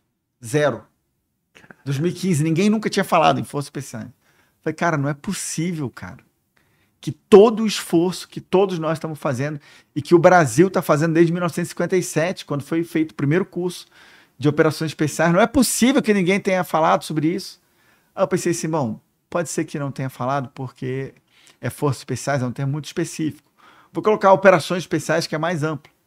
Abarca mais forças e pega tal. Pega as polícias. Pega as polícias e pega, né? São os comandos, as forças especiais. É mais amplo. Operações especiais. Apareceram dois discurso. Aí eu fui ver operações especiais de crédito, que é empréstimo. Eu falei, porra, cara. Um milhão. Eu falei, não é possível, cara. Aí eu, eu falei, não, peraí. Aí, como consultor, eu fiz algumas, alguns projetos de lei e apresentei para deputados, para eles apresentarem, sem ter sido pedido. Para o Bolsonaro, apresentei um projeto de lei na área do contra-terrorismo. Para outros deputados na área também de, da criação do Comando Conjunto de Operações Especiais e outras e quando eu me tornei deputado, eu falei, meu irmão, eu vou, primeiro, criar uma frente parlamentar das operações especiais. Pum, criei. Uma subcomissão da Comissão de Relações Exteriores voltada para as operações especiais. Contra todos os votos da esquerda, consegui criar. Levei o presidente da República para comemorar, dentro do plenário da Câmara dos Deputados, o aniversário do Comando de Operações Especiais do Exército. Foi uma das primeiras vezes que o Bolsonaro foi, foi à Câmara, para o plenário da Câmara, e foi a primeira vez que um presidente da República participou da comemoração do aniversário das operações especiais dentro do plenário da Câmara dos Deputados. E depois apresentei uma série de projetos de lei, levei o presidente para Goiânia, para o Comando de Operações Especiais. Em diversas formaturas, atiramos junto com os FE e tal. Então, hoje, ninguém mais pode dizer que as forças especiais, não, as operações especiais e as forças especiais são desconhecidas do parlamento. Pelo contrário, nós, ao longo desse mandato, fizemos questão de aproximar isso reflete em orçamento, em dinheiro. É isso que eu estava Em armamento, se reflete em amparo jurídico para as operações. Como que nós vamos evoluir na nossa estrutura, na nossa capacidade de fazer a coisa acontecer se não está no parlamento, não está na presidência? Amigo. Aí você vê, quando teve aquela operação Eagle Claw, lá em 1980, que foi um chafude total, foi um, um erros gigantes é, das operações especiais americanas lá para resgatar o resgate né, da embaixada é, norte-americana no Irã, deu um problemaço. Black Hawk caíram, aviões caíram no deserto. Foi o maior erro do mundo. As operações especiais americanas quase acabaram. Sabe o que aconteceu? Um cara que trabalhava no Congresso americano, que era da reserva, FE, da reserva americana, convenceu um parlamentar que era da reserva, mas não era FE, a brigar pelas operações especiais americanas. E conseguiram resgatar o moral da, da a, não só a moral da tropa, o moral da tropa, mas a, a, a resgatar a, a, tropa em si, né? porque ela ia acabar. E você vê, hoje em dia, a maioria das operações americanas são precedidas, ou às vezes é resolvido o problema com o envio das operações especiais dele. Mas tiveram um fio no início da década de 80, do século passado, de terminar. Quem salvou foi o parlamento, a partir da ação de um cara. Então hoje, é, eu, eu vejo o seguinte: nós, e agora nessa próxima legislatura, eu vi muitos, eu já conheci pelo menos os dois, três coronéis de operações especiais da polícia que foram eleitos. e que vão certamente levar para frente essa frente, vão levar para frente o, o, espírito das operações especiais e tal. Então eu, eu acho que agora a gente está num, num, novo nível. Se Deus quiser, o presidente vai ser reeleito e, e ele tem é, prestigiado as operações especiais e isso vai continuar por mais quatro anos. Né? Muito bom, irmão. É, o orçamento passa ali pelo Congresso, né? Então, é, muito se fala na capacidade da nossa tropa, né? Capacidade de defesa, é, os nossos. É, tanto tanto para a Força Aérea, né? A Marinha, uhum. Exército. E sem o orçamento lá no Congresso não faz muita coisa, né? Uhum. Tem uma, aquela, aquela questão dos 2% do, do, do PIB, como é que está isso do orçamento? É, eu, cara, isso, a gente tem que pensar com muito cuidado toda vez que a gente indexa alguma coisa, que a gente coloca algo na Constituição, porque as prioridades podem variar ao longo do tempo. Né? E isso pode ser uma sinuca de bico para a gente. Você viu o que a gente falou?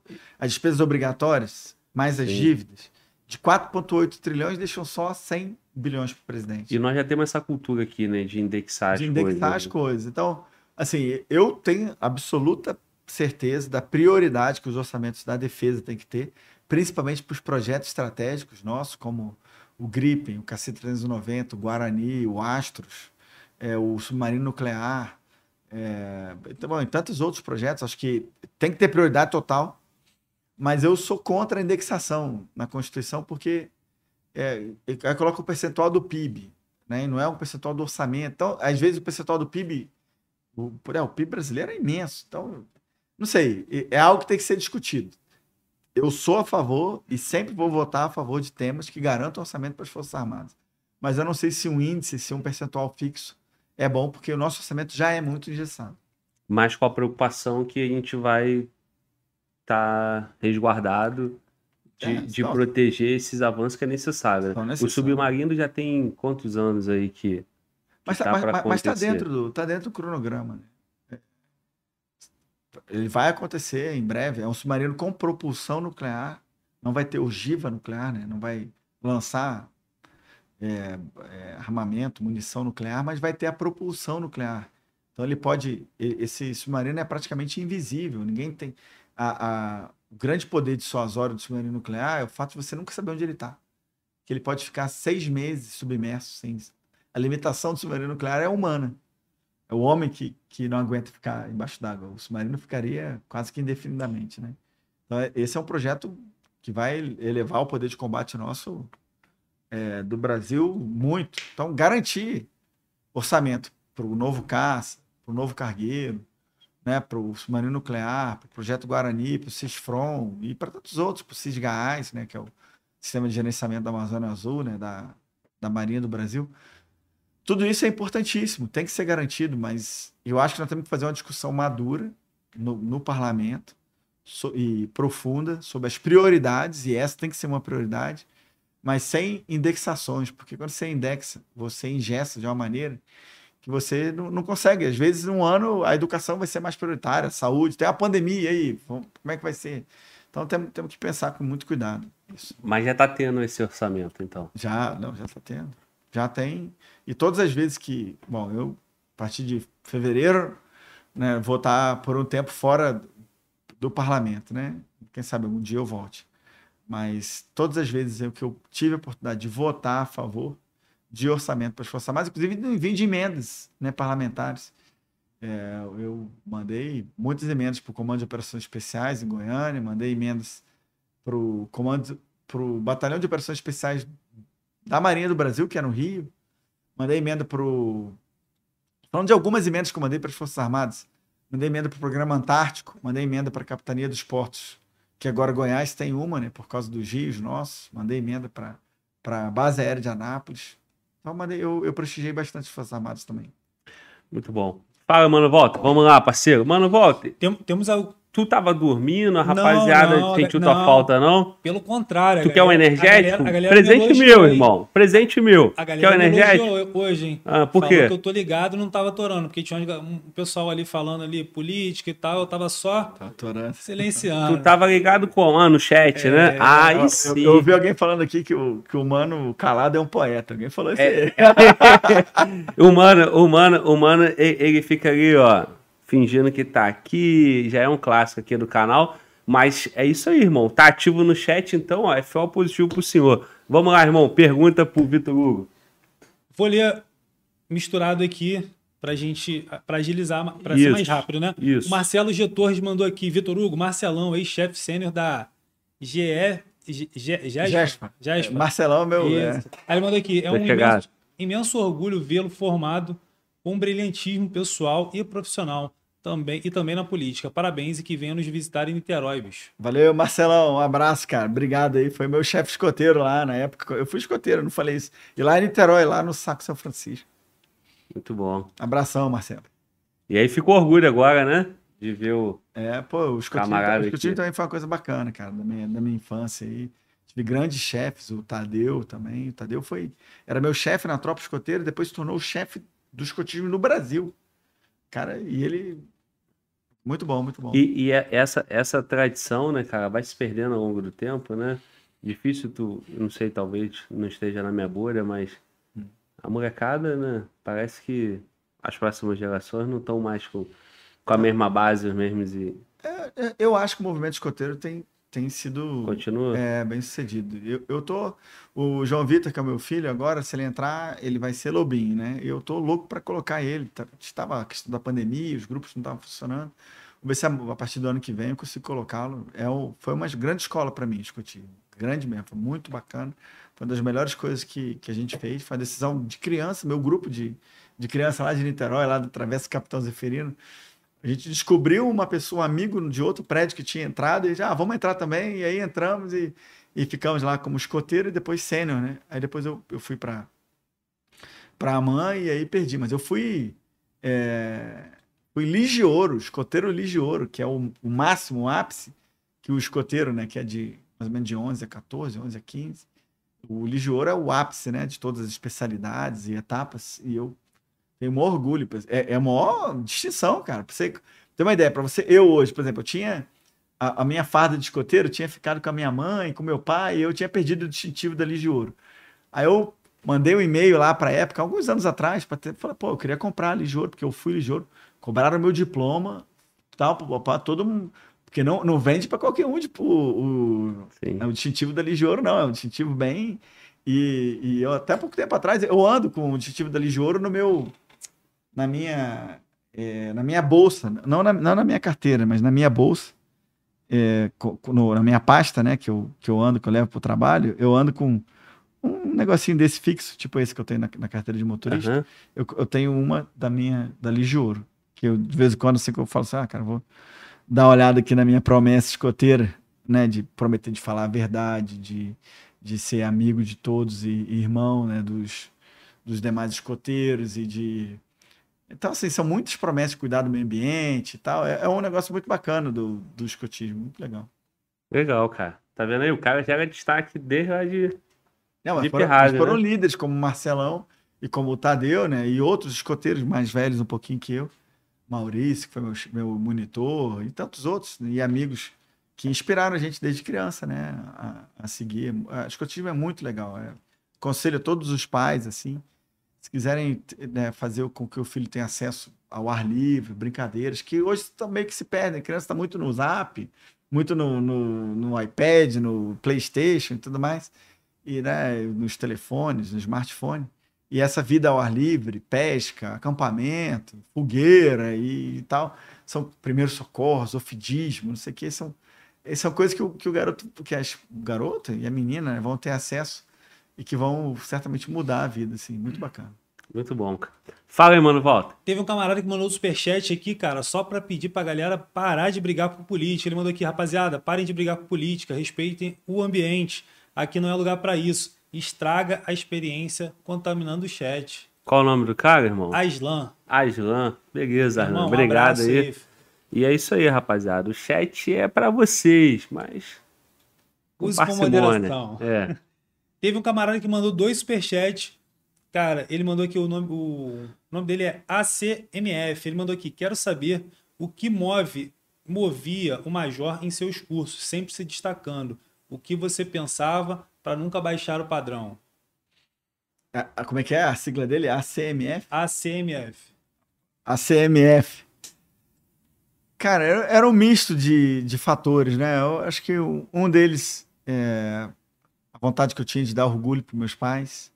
Acho que esse talvez fosse o principal fator, né? Você, eu tinha essa ideia assim, toda vez que eu via um sorriso no meu pai ou na minha mãe de, de felicidade por eu ter um bom desempenho, isso me era, era, era o que eu, que eu mais gostava, né? Quando eu fui em primeiro lugar, meu pai ficou feliz pra caramba, minha mãe também. Depois os próprios amigos, né? Você é alimentado por esse sentimento de ver o amigo vibrando com você, os amigos do prédio, os, os escoteiros, como você vê o Marcelão fez questão de entrar aí para interagir. Então esse sentimento aliado, claro, à questão do patriotismo, né? A vontade de orgulhar o meu país quando eu fui para os Estados Unidos ou quando eu fui para as missões no exterior na África, as duas vezes quando eu fui na Viagem de Ouro. Então, assim, a vontade de elevar o nome do Brasil. E também a sobrevivência própria, né? Depois que você entra num curso desse, meu amigo, você tem que sobreviver é, para poder seguir em frente, né? Você se colocou numa situação de dificuldade e o seu desempenho vai te permitir comer, vai te permitir dormir, vai te permitir é, ter uma vida mais tranquila durante aquele, se é que é possível ter, durante aquele período que você está no curso. Então, a, a, vida militar também ele te incentiva a ter bons desempenhos, né? Então, são, vamos dizer, são estímulos positivos a cada minuto.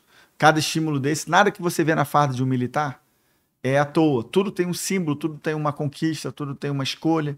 Todos os símbolos que você vê em qualquer farda. A própria farda em si é símbolo de uma conquista. E cada insígnia daquela é também.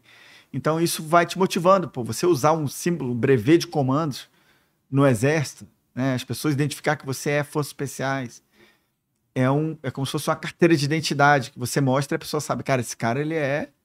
Ele foi testado. E a força e o Brasil confiam nele para as principais missões, para as missões mais difíceis. O, o exército vai te mandar para o que for mais difícil para fazer.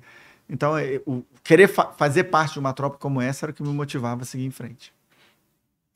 Muito bom, cara. E motivação, mas com um propósito muito firme, né? Porque a motivação, às vezes, todo mundo também baixa aquela um pouco da moral, acontecer contigo também, mas o propósito sustenta. Não, é, é lógico que eu não.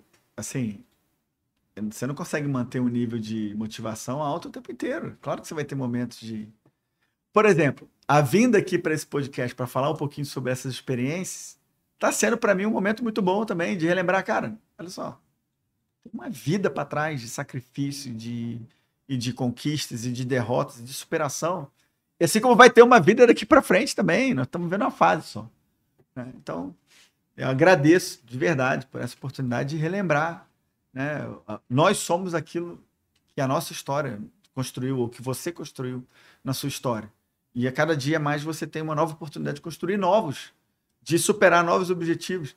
Alguém me falou uma coisa sobre a política, falando assim: ó, você na política, você é exatamente aquilo que você quiser ser, não tem limite. O cara ele pode querer ser governador, ele pode querer ser presidente, ele pode querer ser senador, pode querer. Ou o cara pode não ter mandato e pode ainda assim influenciar o processo político. Você vai ser exatamente aquilo que você quiser. E isso não é só na política. Eu tenho falado pro meu filho, João Vitor, tem nove anos de idade. Falo, João Vitor, você pode ser o que você quiser, cara. Eu não vou te direcionar.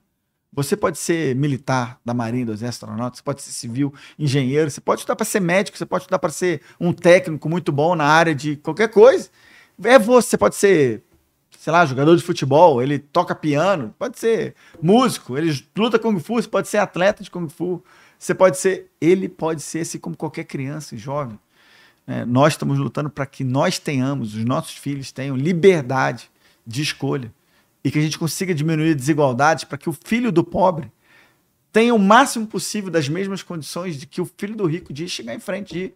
É lógico que é difícil isso, é claro que é difícil. Mas a nossa luta constante é para que isso aconteça, para que lá no, em Goiás nós temos os colégios militares, os melhores colégios militares.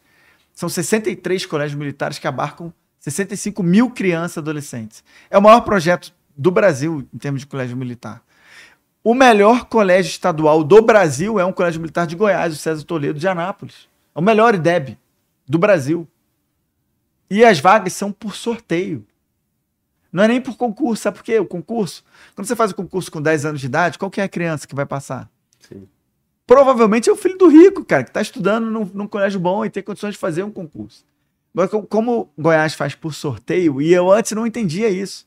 Oh, não, mas tem que ser concurso. Cara, mas nessa idade, será que eu, a criança ela, ela é muito boa na escola porque ela nasceu com essa inclinação ou porque tem um pai consciente que orienta? E uma escola. E uma escola que, que possibilite. Então, é, o sorteio possibilita isso. E é, em Goiás, tenho certeza, é, esse ensino vai, ao longo do tempo, fazer com que grandes cérebros surjam lá. Eu levei o ano passado os primeiros colocados de cada colégio militar goiano, do segundo ano do ensino médio, para passar um dia na academia da Força Aérea. Nós embarcamos no KC 390, uma hora de viagem até Pirassununga, os primeiros colocados. Dos 63, 62 alunos, porque na época tinham 62 colégios, 49 eram meninas, primeiras colocadas. Então, meu amigo, é, eu tenho essa intenção, né, de valorizar o mérito o máximo possível. Então, fico muito feliz aí com, com comentários nesse sentido. A valorizar o, o aspecto motivacional, ele é interno, nós vamos ter altos e baixos sempre, mas o importante é você é, superar mesmo aquela. Quando você achar que você está mal, meu amigo, o exército fala isso também, você ainda tem 30% de gás para poder superar o obstáculo que você está na sua frente.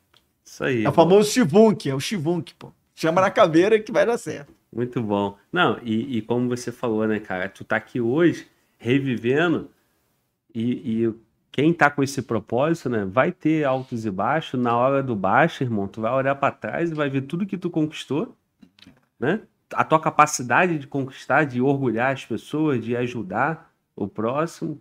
E é o estímulo para frente. Eu fiz isso tudo para trás, vou fazer é para frente também. A boa notícia que eu dei para te dar é que você está convidado para vir aqui mais uma vez contar mais o que hoje não vai dar tempo, né? Então vamos aqui, ó. Vou te motivar mais uma vez. Você já está convidado para o Fala Globo Podcast parte 2. Fala, mano, volta para a gente concluir.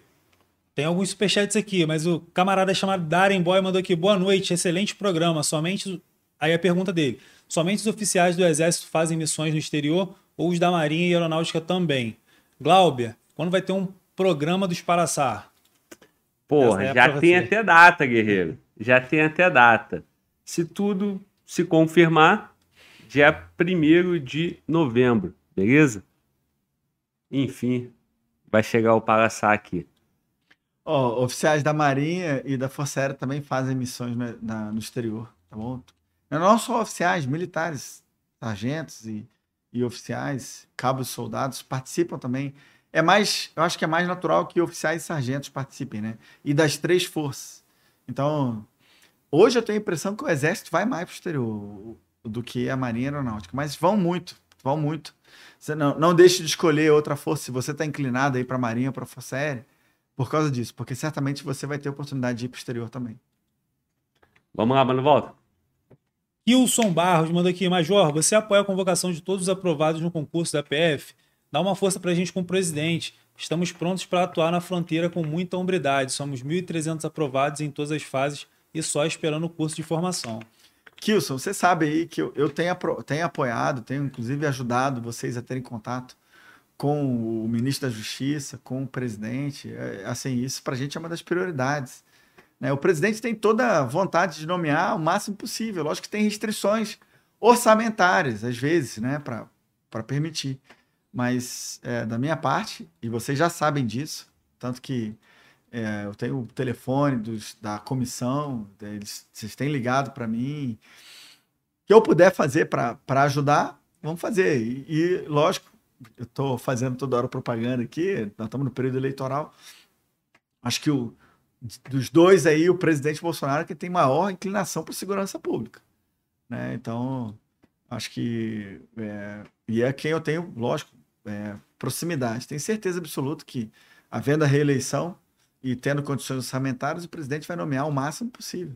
E eu vou estar, se Deus quiser, ao lado dele para ajudar nesse sentido vocês. Aproveita e manda outro recado, ajuda na reestruturação das carreiras também, né? tem que entrar quem tá fora e quem tá dentro tem que aumentar o cascado, né? Fala aí, irmão. O Arthur, Arthur 1 mandou aqui. Major, nosso presidente vai reestruturar as Forças, as forças Armadas, reabrir os quartéis? Ó, a reestruturação das Forças Armadas aconteceu, né, ao longo desse, desse mandato nosso aqui, né, nessa legislatura, e o governo do presidente, a gente aprovou lá em 2019 a revisão da proteção social dos militares. Já houve já uma, uma um grande avanço. É, bom, se eu tiver a oportunidade, né, tendo o, o, presidente sido reeleito, se Deus quiser terá sido, eu vou. É, eu sei que essa é uma demanda, o próprio Glauber trouxe aqui, né, de, de reestruturação da carreira. Eu, o presidente fez isso para as Forças Armadas visando a valorização do mérito. Né? Então, estimulando os militares a se profissionalizarem, fazerem mais cursos, e aí quem fizesse mais, ou quem fizer mais curso, quem se especializar mais, quem for servir na fronteira, ou seja, estabelecer os parâmetros de mérito e de carreira, e a partir daí da, é, remunerou melhor quem, quem tem isso. Eu, eu sei que as carreiras policiais, por exemplo, a PRF em particular, a Polícia Penal, é, o sócio-educativo, a PF também, todas as carreiras vamos dizer, policiais civis da União é, precisam de uma atenção muito grande. Tem a, a, os peritos, né? tem é, o sócio-educativo, como eu falei, então PF, PRF, é, e as guardas municipais também, nos municípios. Né? Então, é, o presidente já sinalizou que vai recriar o Ministério da Segurança Pública. Isso vai ser importante para ter um ministro que cuide especificamente de vocês. Né? É, é, pode ter certeza que a gente estando ao lado do presidente vai ser um foco nosso ajudar nisso aí, reestruturar, valorizar o mérito, estabelecer critérios. Eu estava conversando, fui no Sírio de Nazaré, lá em Belém, com o presidente nesse fim de semana. Fomos na sexta e voltamos no sábado. E lá eu tive a oportunidade de conversar com o Patriota, que é um inspetor da Polícia Rodoviária Federal, que é o superintendente do Pará. Estava conversando com ele e ele falando da necessidade né, que a gente tem de reestruturar a carreira, e eu concordo. Por exemplo, estabelecendo critérios para ocupação de cargos então imagina, hoje o cara pode ser no início de carreira e, e politicamente alçado para ser o superintendente de um estado. E aí depois no, no governo seguinte ou no minuto seguinte voltar para a pista. Então será que isso é saudável para a instituição? Então talvez a gente tenha que estabelecer critérios, por exemplo, ah, o cara tem que ter no mínimo tantos anos. Né? Depois de, de, de exercer determinada função, ele só pode exercer tais e tais funções. De maneira que a gente consiga é, preservar a cadeia de comando e tal, e lógico, a questão remuneratória, mas sempre valorizando o mérito. Então, conte comigo aí, é, todos os. Como contaram comigo como líder do governo durante a reforma da Previdência, pode perguntar para todos os presidentes de entidade. É, nós tivemos sempre o. o lógico, eu estava na função de líder do governo e a reforma da Previdência era um, o objetivo. Eu acho até que fruto do Rodrigo Maia, que impediu a gente de avançar. Hoje, a questão da pensão por morte e a aposentadoria por invalidez para as polícias de natureza civil da União está muito mal construída na Constituição. Nós precisamos avançar nisso. Eu estava até pegando assinaturas para uma PEC, e isso ia englobar as guardas municipais. E eu sei que no âmago, lá no íntimo do presidente, ele quer fazer. Tem que superar óbices orçamentários, tem que discutir com a, com a equipe econômica, mas é um dos objetivos nossos também. Vamos lá, mano, volta. Tem mais três superchats aqui, cara, tu é muito querido. Tem uma galera te elogiando bastante. O Michel, Michel Moreira mandou aqui, Tenente Coronel Michel da Força Nacional. Aí ele mandou aqui, estudei com um deputado e amigo no cursinho para preparatório.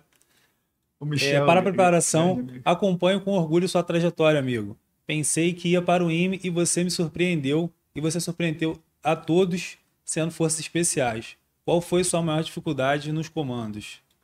Eu, eu, lembro, eu lembro exatamente do Michel, embora eu nunca tenha encontrado com ele, eu acho como. Depois, Depois ele foi para PM e eu fui para o Exército. Rapaz, o Michel, que a gente era lá da, do cursinho do Paulo Roberto, lá na Vila Isabel.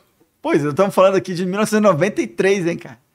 O Michel era o cara mais milico que eu conheci na vida, cara. Pô, o cara é, era. Imagina o estereótipo do milico, assim, era ele, cara. E eu era, tava vindo da vida paisana, era civil até aquele momento, então eu me inspirava nele, falava, pô, cara, eu quero ter esse estereótipo assim, a postura e tal.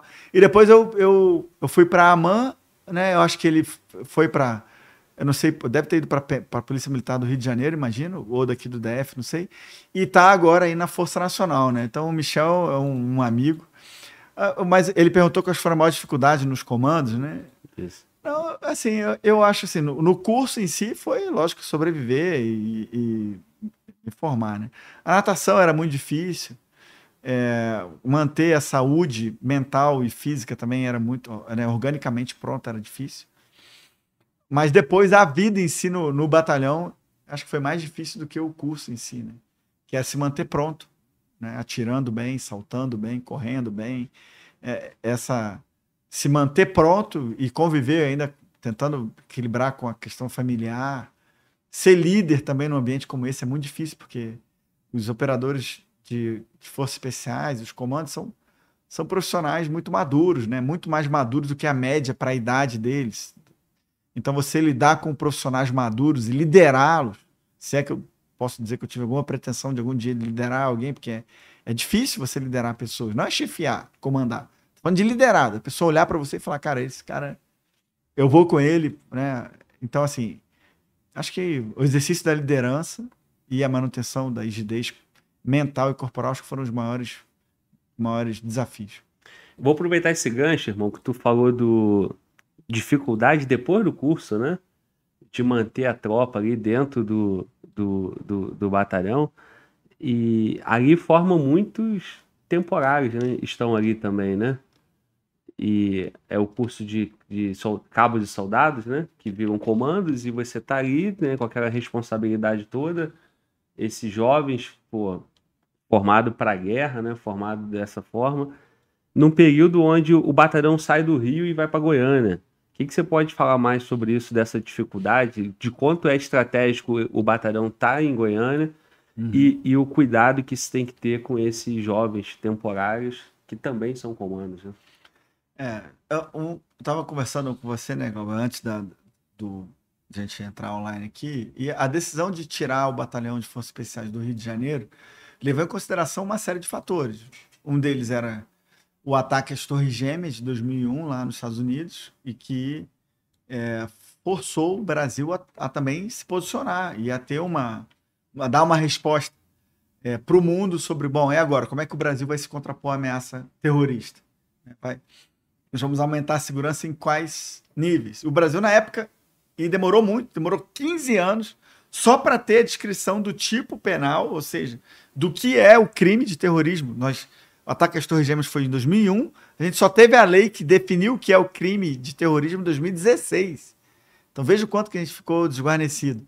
E aí o Exército então decidiu, para também colaborar com a resposta do Brasil, tirar de, do Rio de Janeiro e levar para Goiânia. Primeiro, porque o recrutamento no Rio, por causa das favelas, do crime organizado, né, do tráfico de drogas, era um recrutamento difícil. Depois a gente pegava o cara, muitos, alguns eram infiltrados de propósito para pegar o treinamento e depois voltar para lá e, e, levar o treinamento. Ele, é, ele, chega com 18 anos, né? É, 18 anos. Mas por vezes já iniciou na vida do crime muito, muito jovem, antes, 12, é, 13. 12, 13. O cara está com 18 anos já está é, completamente recrutado, comprometido. Então, sair do Rio de Janeiro é estratégico por isso também. A vida em Goiânia era muito melhor, custo de vida mais baixo, o padrão de vida mais, é, mais elevado, né? menos violência. Então, é, a Goiânia é mais central em relação ao país, então a gente, do Rio de Janeiro para ir para a Amazônia, pô, era, era, muito mais perto de sair de Goiânia, mais central, mais próximo de Brasília, mais próximo das fronteiras. Então, próximo de uma base aérea importante como Anápolis e a própria de Brasília. Então, era muito só tinha vantagem para Goiânia. Se pensou em Uberlândia primeiro, mas Goiânia superou. Então, e essa questão dos temporários, né? Do, dos soldados, cabos soldados comandos, que do recrutamento. No Rio de Janeiro era tinha essa complicação. E em Goiânia, como a situação de segurança pública em, Goi em Goiás, em Goiânia em particular, é muito melhor do que a do Rio de Janeiro, é, o recrutamento era muito mais, mais seguro para nós. Né? Então, levou em consideração. Agora, todas as minhas homenagens aos comandos cabos e soldados do Rio de Janeiro e de Goiânia ao longo do tempo aí, né? Agora já tem quase 20 anos de formação aí de comandos em Goiânia, né? Então começou em 2004, tem 18 anos já e outros tantos anos de formação no Rio de Janeiro. Então assim, toda a minha homenagem, eles são, é, inclusive no meu discurso de despedida do Exército, eu faço uma homenagem específica aos cabos soldados comandos, porque o curso para eles é muito mais brutal do que o nosso de oficiais e sargentos. Então, é, é muito, muitas vezes mais violento e mais é, difícil né, do que o nosso. E os cabos soldados são aqueles que vão para todas as missões. Né? Vai ter sempre um cabo soldado comando é, participando. Então, assim, é, são muito bons. É, é muito, muito mais especializado que a média do exército. Então, imagina, um cabo soldado comandos, ele vai fazer curso de salto livre, vai fazer o curso é, de caçador muitas vezes, de mergulho, vai participar de missões no exterior diversas, é, vai ter acesso a conhecimentos sensíveis, o que é um- uma preocupação para gente. Então, toda homenagem aos cabos soldados comandos.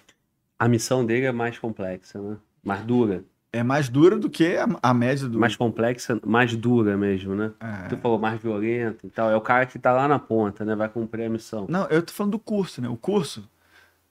O curso de oficiais e sargentos, como o exército inteiro tá olhando, tá fiscalizando, porque o cara passou pela AMAN, passou pela ESA, são caras de carreira e tal. Eu não sei, eu, eu tenho a impressão de que o curso é mais controlado. O curso de cabo soldado, aí são todos os cabos soldados de todas as unidades, que são comandos, é, é tendo contato e passando experiências e cobrando do cara, né? Então, é, eu via o, o CFCC na época, era o curso de formação de cabo comandos, é, começava às vezes com 300, 400 soldados e terminava com 30, 40. Então, assim, era um negócio é, muito, realmente. E depois, o, o contato que eu tive com eles, desde quando eu era aluno, e depois ao longo da, da carreira em si, são caras muito especiais, cara. São pessoas que eu admiro. Eu comandei um DAC, né, um destacamento de ações de comandos. Comandei o primeiro DAC da CAC no Rio de Janeiro, em 2003. E depois comandei do FESP também, né? E depois comandei o DCT, então, que é o destacamento contra o terrorismo. Então, eu, eu, como tenente, capitão e major das Forças Especiais, eu vivi todas as fases. Comandei DAC, que é lá no, na CAC, que depois virou o BAC, que hoje é comandado pelo Gladzik, da minha turma, o Coronel Gladzik, é, lá em Goiânia. É, e então eu vivi os comandos e depois vivi as Forças Especiais. Eu comandei um do FESP, né? Então eu, eu convivi com os dois lados. Não, não convivi no BAC com os soldados comandos formados em Goiânia. Porque eu já estava no batalhão de forças especiais. Não convivi assim, não comandei diretamente, mas convivi em missões, participei. O mesmo espírito, a mesma garra, a mesma motivação. Tenho grandes amigos que passaram no BAC. É, participei de competição e de missões, operações com eles. Então, assim, tenho uma grande admiração por eles também. Muito bom. Vamos lá, mano. O DMF mandou aqui, parabéns, Glauber. Dessa vez foi o grande Vitor Hugo. Peça para ele falar do mano mais velho Glauco. FE é top também. Um forte abraço dos amigos do Norte. Gratidão pelo apoio. Força, Selva.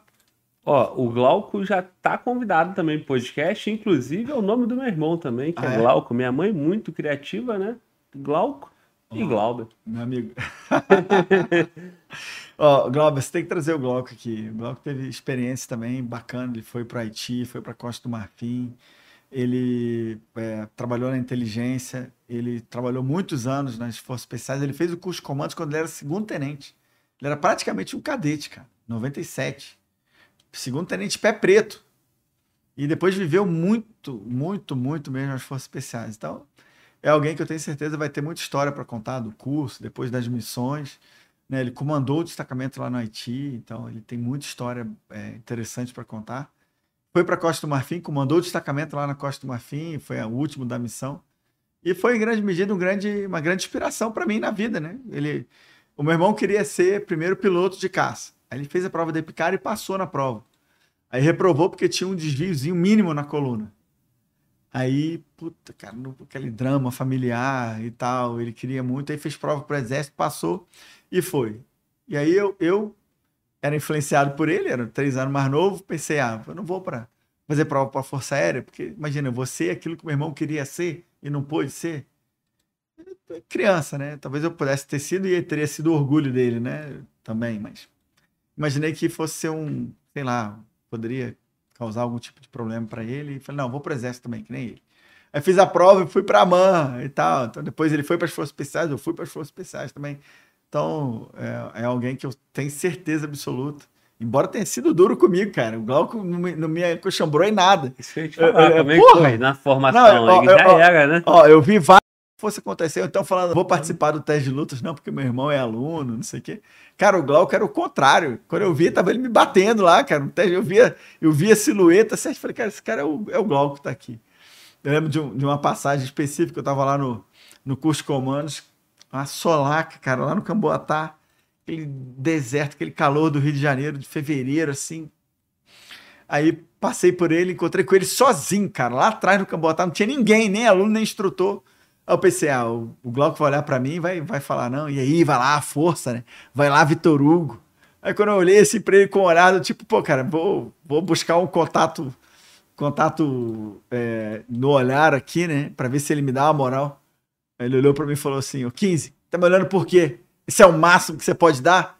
Sai daqui, seu vagabundo. Eu saí correndo que deu louco. Falei, pô, cara, nem aqui o cara pode me dar uma moral. mas é, mas é, convida ele que vai ser, vai ser bacana, tenho certeza. Vai ser um grande programa aqui também. Muito bom, irmão. Já tá convidado. Tem uma lista aqui grande, meu irmão, pra tu me ajudar. Mano, volta. Fechamos? Jean Gustavo mandou aqui, pergunta do Diabo Louro. Esse é diferenciado. Diabo Louro. Diabo Louro. É, não, eu, eu não sei pelo codinome. Se soubesse o nome dele, eu falava. Tem, eu, Quem mandou a pergunta? Foi o Jean Gustavo. Jean Gustavo? é, eu não, não, não tô lembrado de, de quem seja esse. esse Vai ficar pra, codinome. pra segunda participação do Vitor aqui no futuro. Qual é o outro, mano? Acabou? Ele mandou aqui o Coronel Anderson. Ah, Coronel Anderson. Meu amigo, o, eu lembro do. Primeiro eu lembro do Tenente Anderson na Ciesp, cara. Ele, quando eu era cadete, eu lembro, que eu, era para aplicar uma, uma instrução de aplicação de injeção, né, cara? Na Ciesp de Céu. 1996. Aí me deram uma ampola, né? E eu tava nervoso, porque o, o, o tenente estava perto de mim. Porque eu falei, cara, e o, o, o, o tenente Anderson, na época, hoje coronel Anderson, cara, o bicho era mal que nem o pica-pau, né, meu amigo? O cara era mal pra caceta. Aí, pô, fui, fui quebrar a ponta da ampola, quebrei a ampola inteira. Bizoiano. Cara, quando quebrou a, ampola inteira na minha mão, que ele viu, meu amigo. Ah, seu bisóio e tal. Cara, eu fui pra água milhões de vezes, voltei e tal. E depois convivi com o- na época, Major Anderson, lá na missão na Costa do Marfim. Quando eu estava na, como observador militar, e ele era o comandante de um dos destacamentos, um cara extremamente profissional, coração gigante. Como instrutor é um cara rígido e é normal que seja, mas como comandante era um cara muito justo, muito bacana. Eu tenho grande admiração. E realmente não lembrava do apelido dele, mas eu lembro e, e tenho uma amizade, uma consideração muito grande pelo Coronel Anderson. Que eu, e, aliás, perdi o contato com ele. Imagino que ele já esteja na reserva já há algum tempo. Ele é de, de 8 9, né, da AMAN. Então, mas é um cara que eu gosto muito. É, bateu 30 anos agora, né? 8 9? 19, né? Não, mas 8 2019. 9 da AMAN. Ele já devia ter uns, pelo menos uns 4 anos de Ah, AMAN. é, já tem- Não sei se ele é. tinha feito a PrEP, talvez tivesse uns 7 Sim. anos. Então, se ele tivesse feito PrEP, ele já tinha 7, então faltava mais 23, né? Então, sei lá, 90, 2013, 14, ele já poderia ter tá indo, né, para reserva. Eu imagino que ele esteja. O pessoal de 89 agora acho que já é general de Divisão? divisão, é. Ou deve estar quase saindo de divisão. Porque a turma que saiu general agora foi a turma de 92. Então 89, o cara deve estar ou deve estar quase saindo de divisão, ou já é divisão, então eu não sei se ele saiu general, acho que não. Então é provável que ele já esteja na reserva há algum tempo. Mano, volta. Vamos, Fechou vamos, aqui o superchat. vamos pedir devolver galera- nosso, nosso amigo pra família. aí, Vamos cara sim, tá só vou pedir cansado. para as 1.300 pessoas que estão aqui Aí. nos assistindo. Like não aqui pra galera. irmão. Galera, deixa o like aí. Muito obrigado por ter Não, nos peraí, de- de- acompanhado. deixa eu pedir para me seguir, pô. Posso Não, pedir não, aqui? não, calma Por aí, não favor, vai acabar não. favor. Olha só, e se tu continuar sorrindo, eu te seguro aqui mais uma hora. hein? Ah, Então eu vou parar de rir, meu amigo. É, meu irmão, mano, volta, pediu o like pra todo mundo. Meu amigo, como é que essa rapaziada continua te acompanhando, continua é, trabalhando aí pelas mesmas ideias? Deixa teu recado final aí, irmão. Bom, primeiro, Glauber, eu quero agradecer de verdade a oportunidade, que agradecer o Mano também, que tá aqui fazendo um trabalho bacana. Quando você falou Torá, você mostrou que você já serviu o exército, ou não? Não, a galera que me zoou, pô. É? O Glauber me Pô, zoou. A Torá, galera, a eu falei, galera, pô, o cara tá É, a galera gosta de me zoar. Mas pô. aqui é o seguinte, porra, eu também não servi, mano, volta também não. Só que nós já estamos no podcast 182, E dois. né? Já, já virou, já, Então, já, já é, muito, é muito miguico aqui e a cada podcast eu lamento de não ter servido. É. Mas já não dá mais tempo, tô, na- Não, tô tem cumprindo a minha missão aqui. Não, ele tá cumprindo muito bem. Ó, eu quero agradecer você que ficou até agora aqui. Quero pedir para você me seguir lá, vai lá, sempre Major Vitor Hugo, não tem C. é Vitor Hugo. É, tem muitas experiências bacanas aqui. Essa foi uma oportunidade, talvez uma das maiores que eu tive de falar sobre, sobre a vida militar, sobre os cursos, as operações, e, e é, quero fazer isso mais e quero continuar em contato com você. Então, se você não me segue, vai lá no, no meu Instagram, Major Vitor Hugo, acho que hoje é uma das redes que eu mais uso, ou vai no meu Twitter, é também Major Vitor Hugo, as contas são identificadas no YouTube. Meu amigo, Esteja em contato comigo, vai ser uma grande honra poder falar um pouco mais sobre a vida militar, sobre os concursos que eu fiz, a preparação para os concursos, sobre a vida política também, a experiência que eu tenho tido, tem sido muito bacana para mim, enriquecedor. Né? O que eu puder fazer para a gente ficar em contato vai ser muito bom. E, mais uma vez, parabéns aí. Fala Glauber Podcast e obrigado pela oportunidade, tá? Fiquem com Deus sempre. Muito bom. É isso aí, rapaziada. Aqui comigo, ó, mais um dia, vibramos. Porra, hoje eu passei, ó, a tarde toda no soro. Estamos aqui, ó, com energia. Um convidado desse aí é o mínimo que eu posso fazer. A gente não para. Toda terça, quarta e quinta, 19 horas, 19 10. Às vezes atrasa um pouquinho, mas estamos aqui vibrando conteúdo de qualidade para você. Nada disso aqui aconteceria se não fosse com você aí desse lado, com teu interesse pelo canal, a tua audiência. Nossos convidados saem daqui alegre, feliz. Então, volte amanhã, volte na quinta, apoie vai lá na rede social do Vitor Hugo e continue com a gente. Estamos em todas as redes sociais. É isso aí. Aqui, ó, tem um QR Code para você acessar o Estratégia Militar e se você quiser é, seguir a tua caminhada na carreira, vai precisar passar. Se você não for tão bom, tão dedicado, tão disciplinado, tão safo, igual o nosso convidado, você vai ter que ralar bastante. E se você for também, tu vai precisar da ajuda dos estratégias militares. Então é isso aí. Tamo junto. Eu sou o Fala Globo Podcast. Puta que pariu, eu sempre faço isso. Eu sou o Fala Globo. Você está no Fala Globo Podcast. Vibrando. Tamo junto. Não deixa de ser, né? Eu sou o Fala Globo Podcast também, né? Tamo junto e. Fala, Glauber!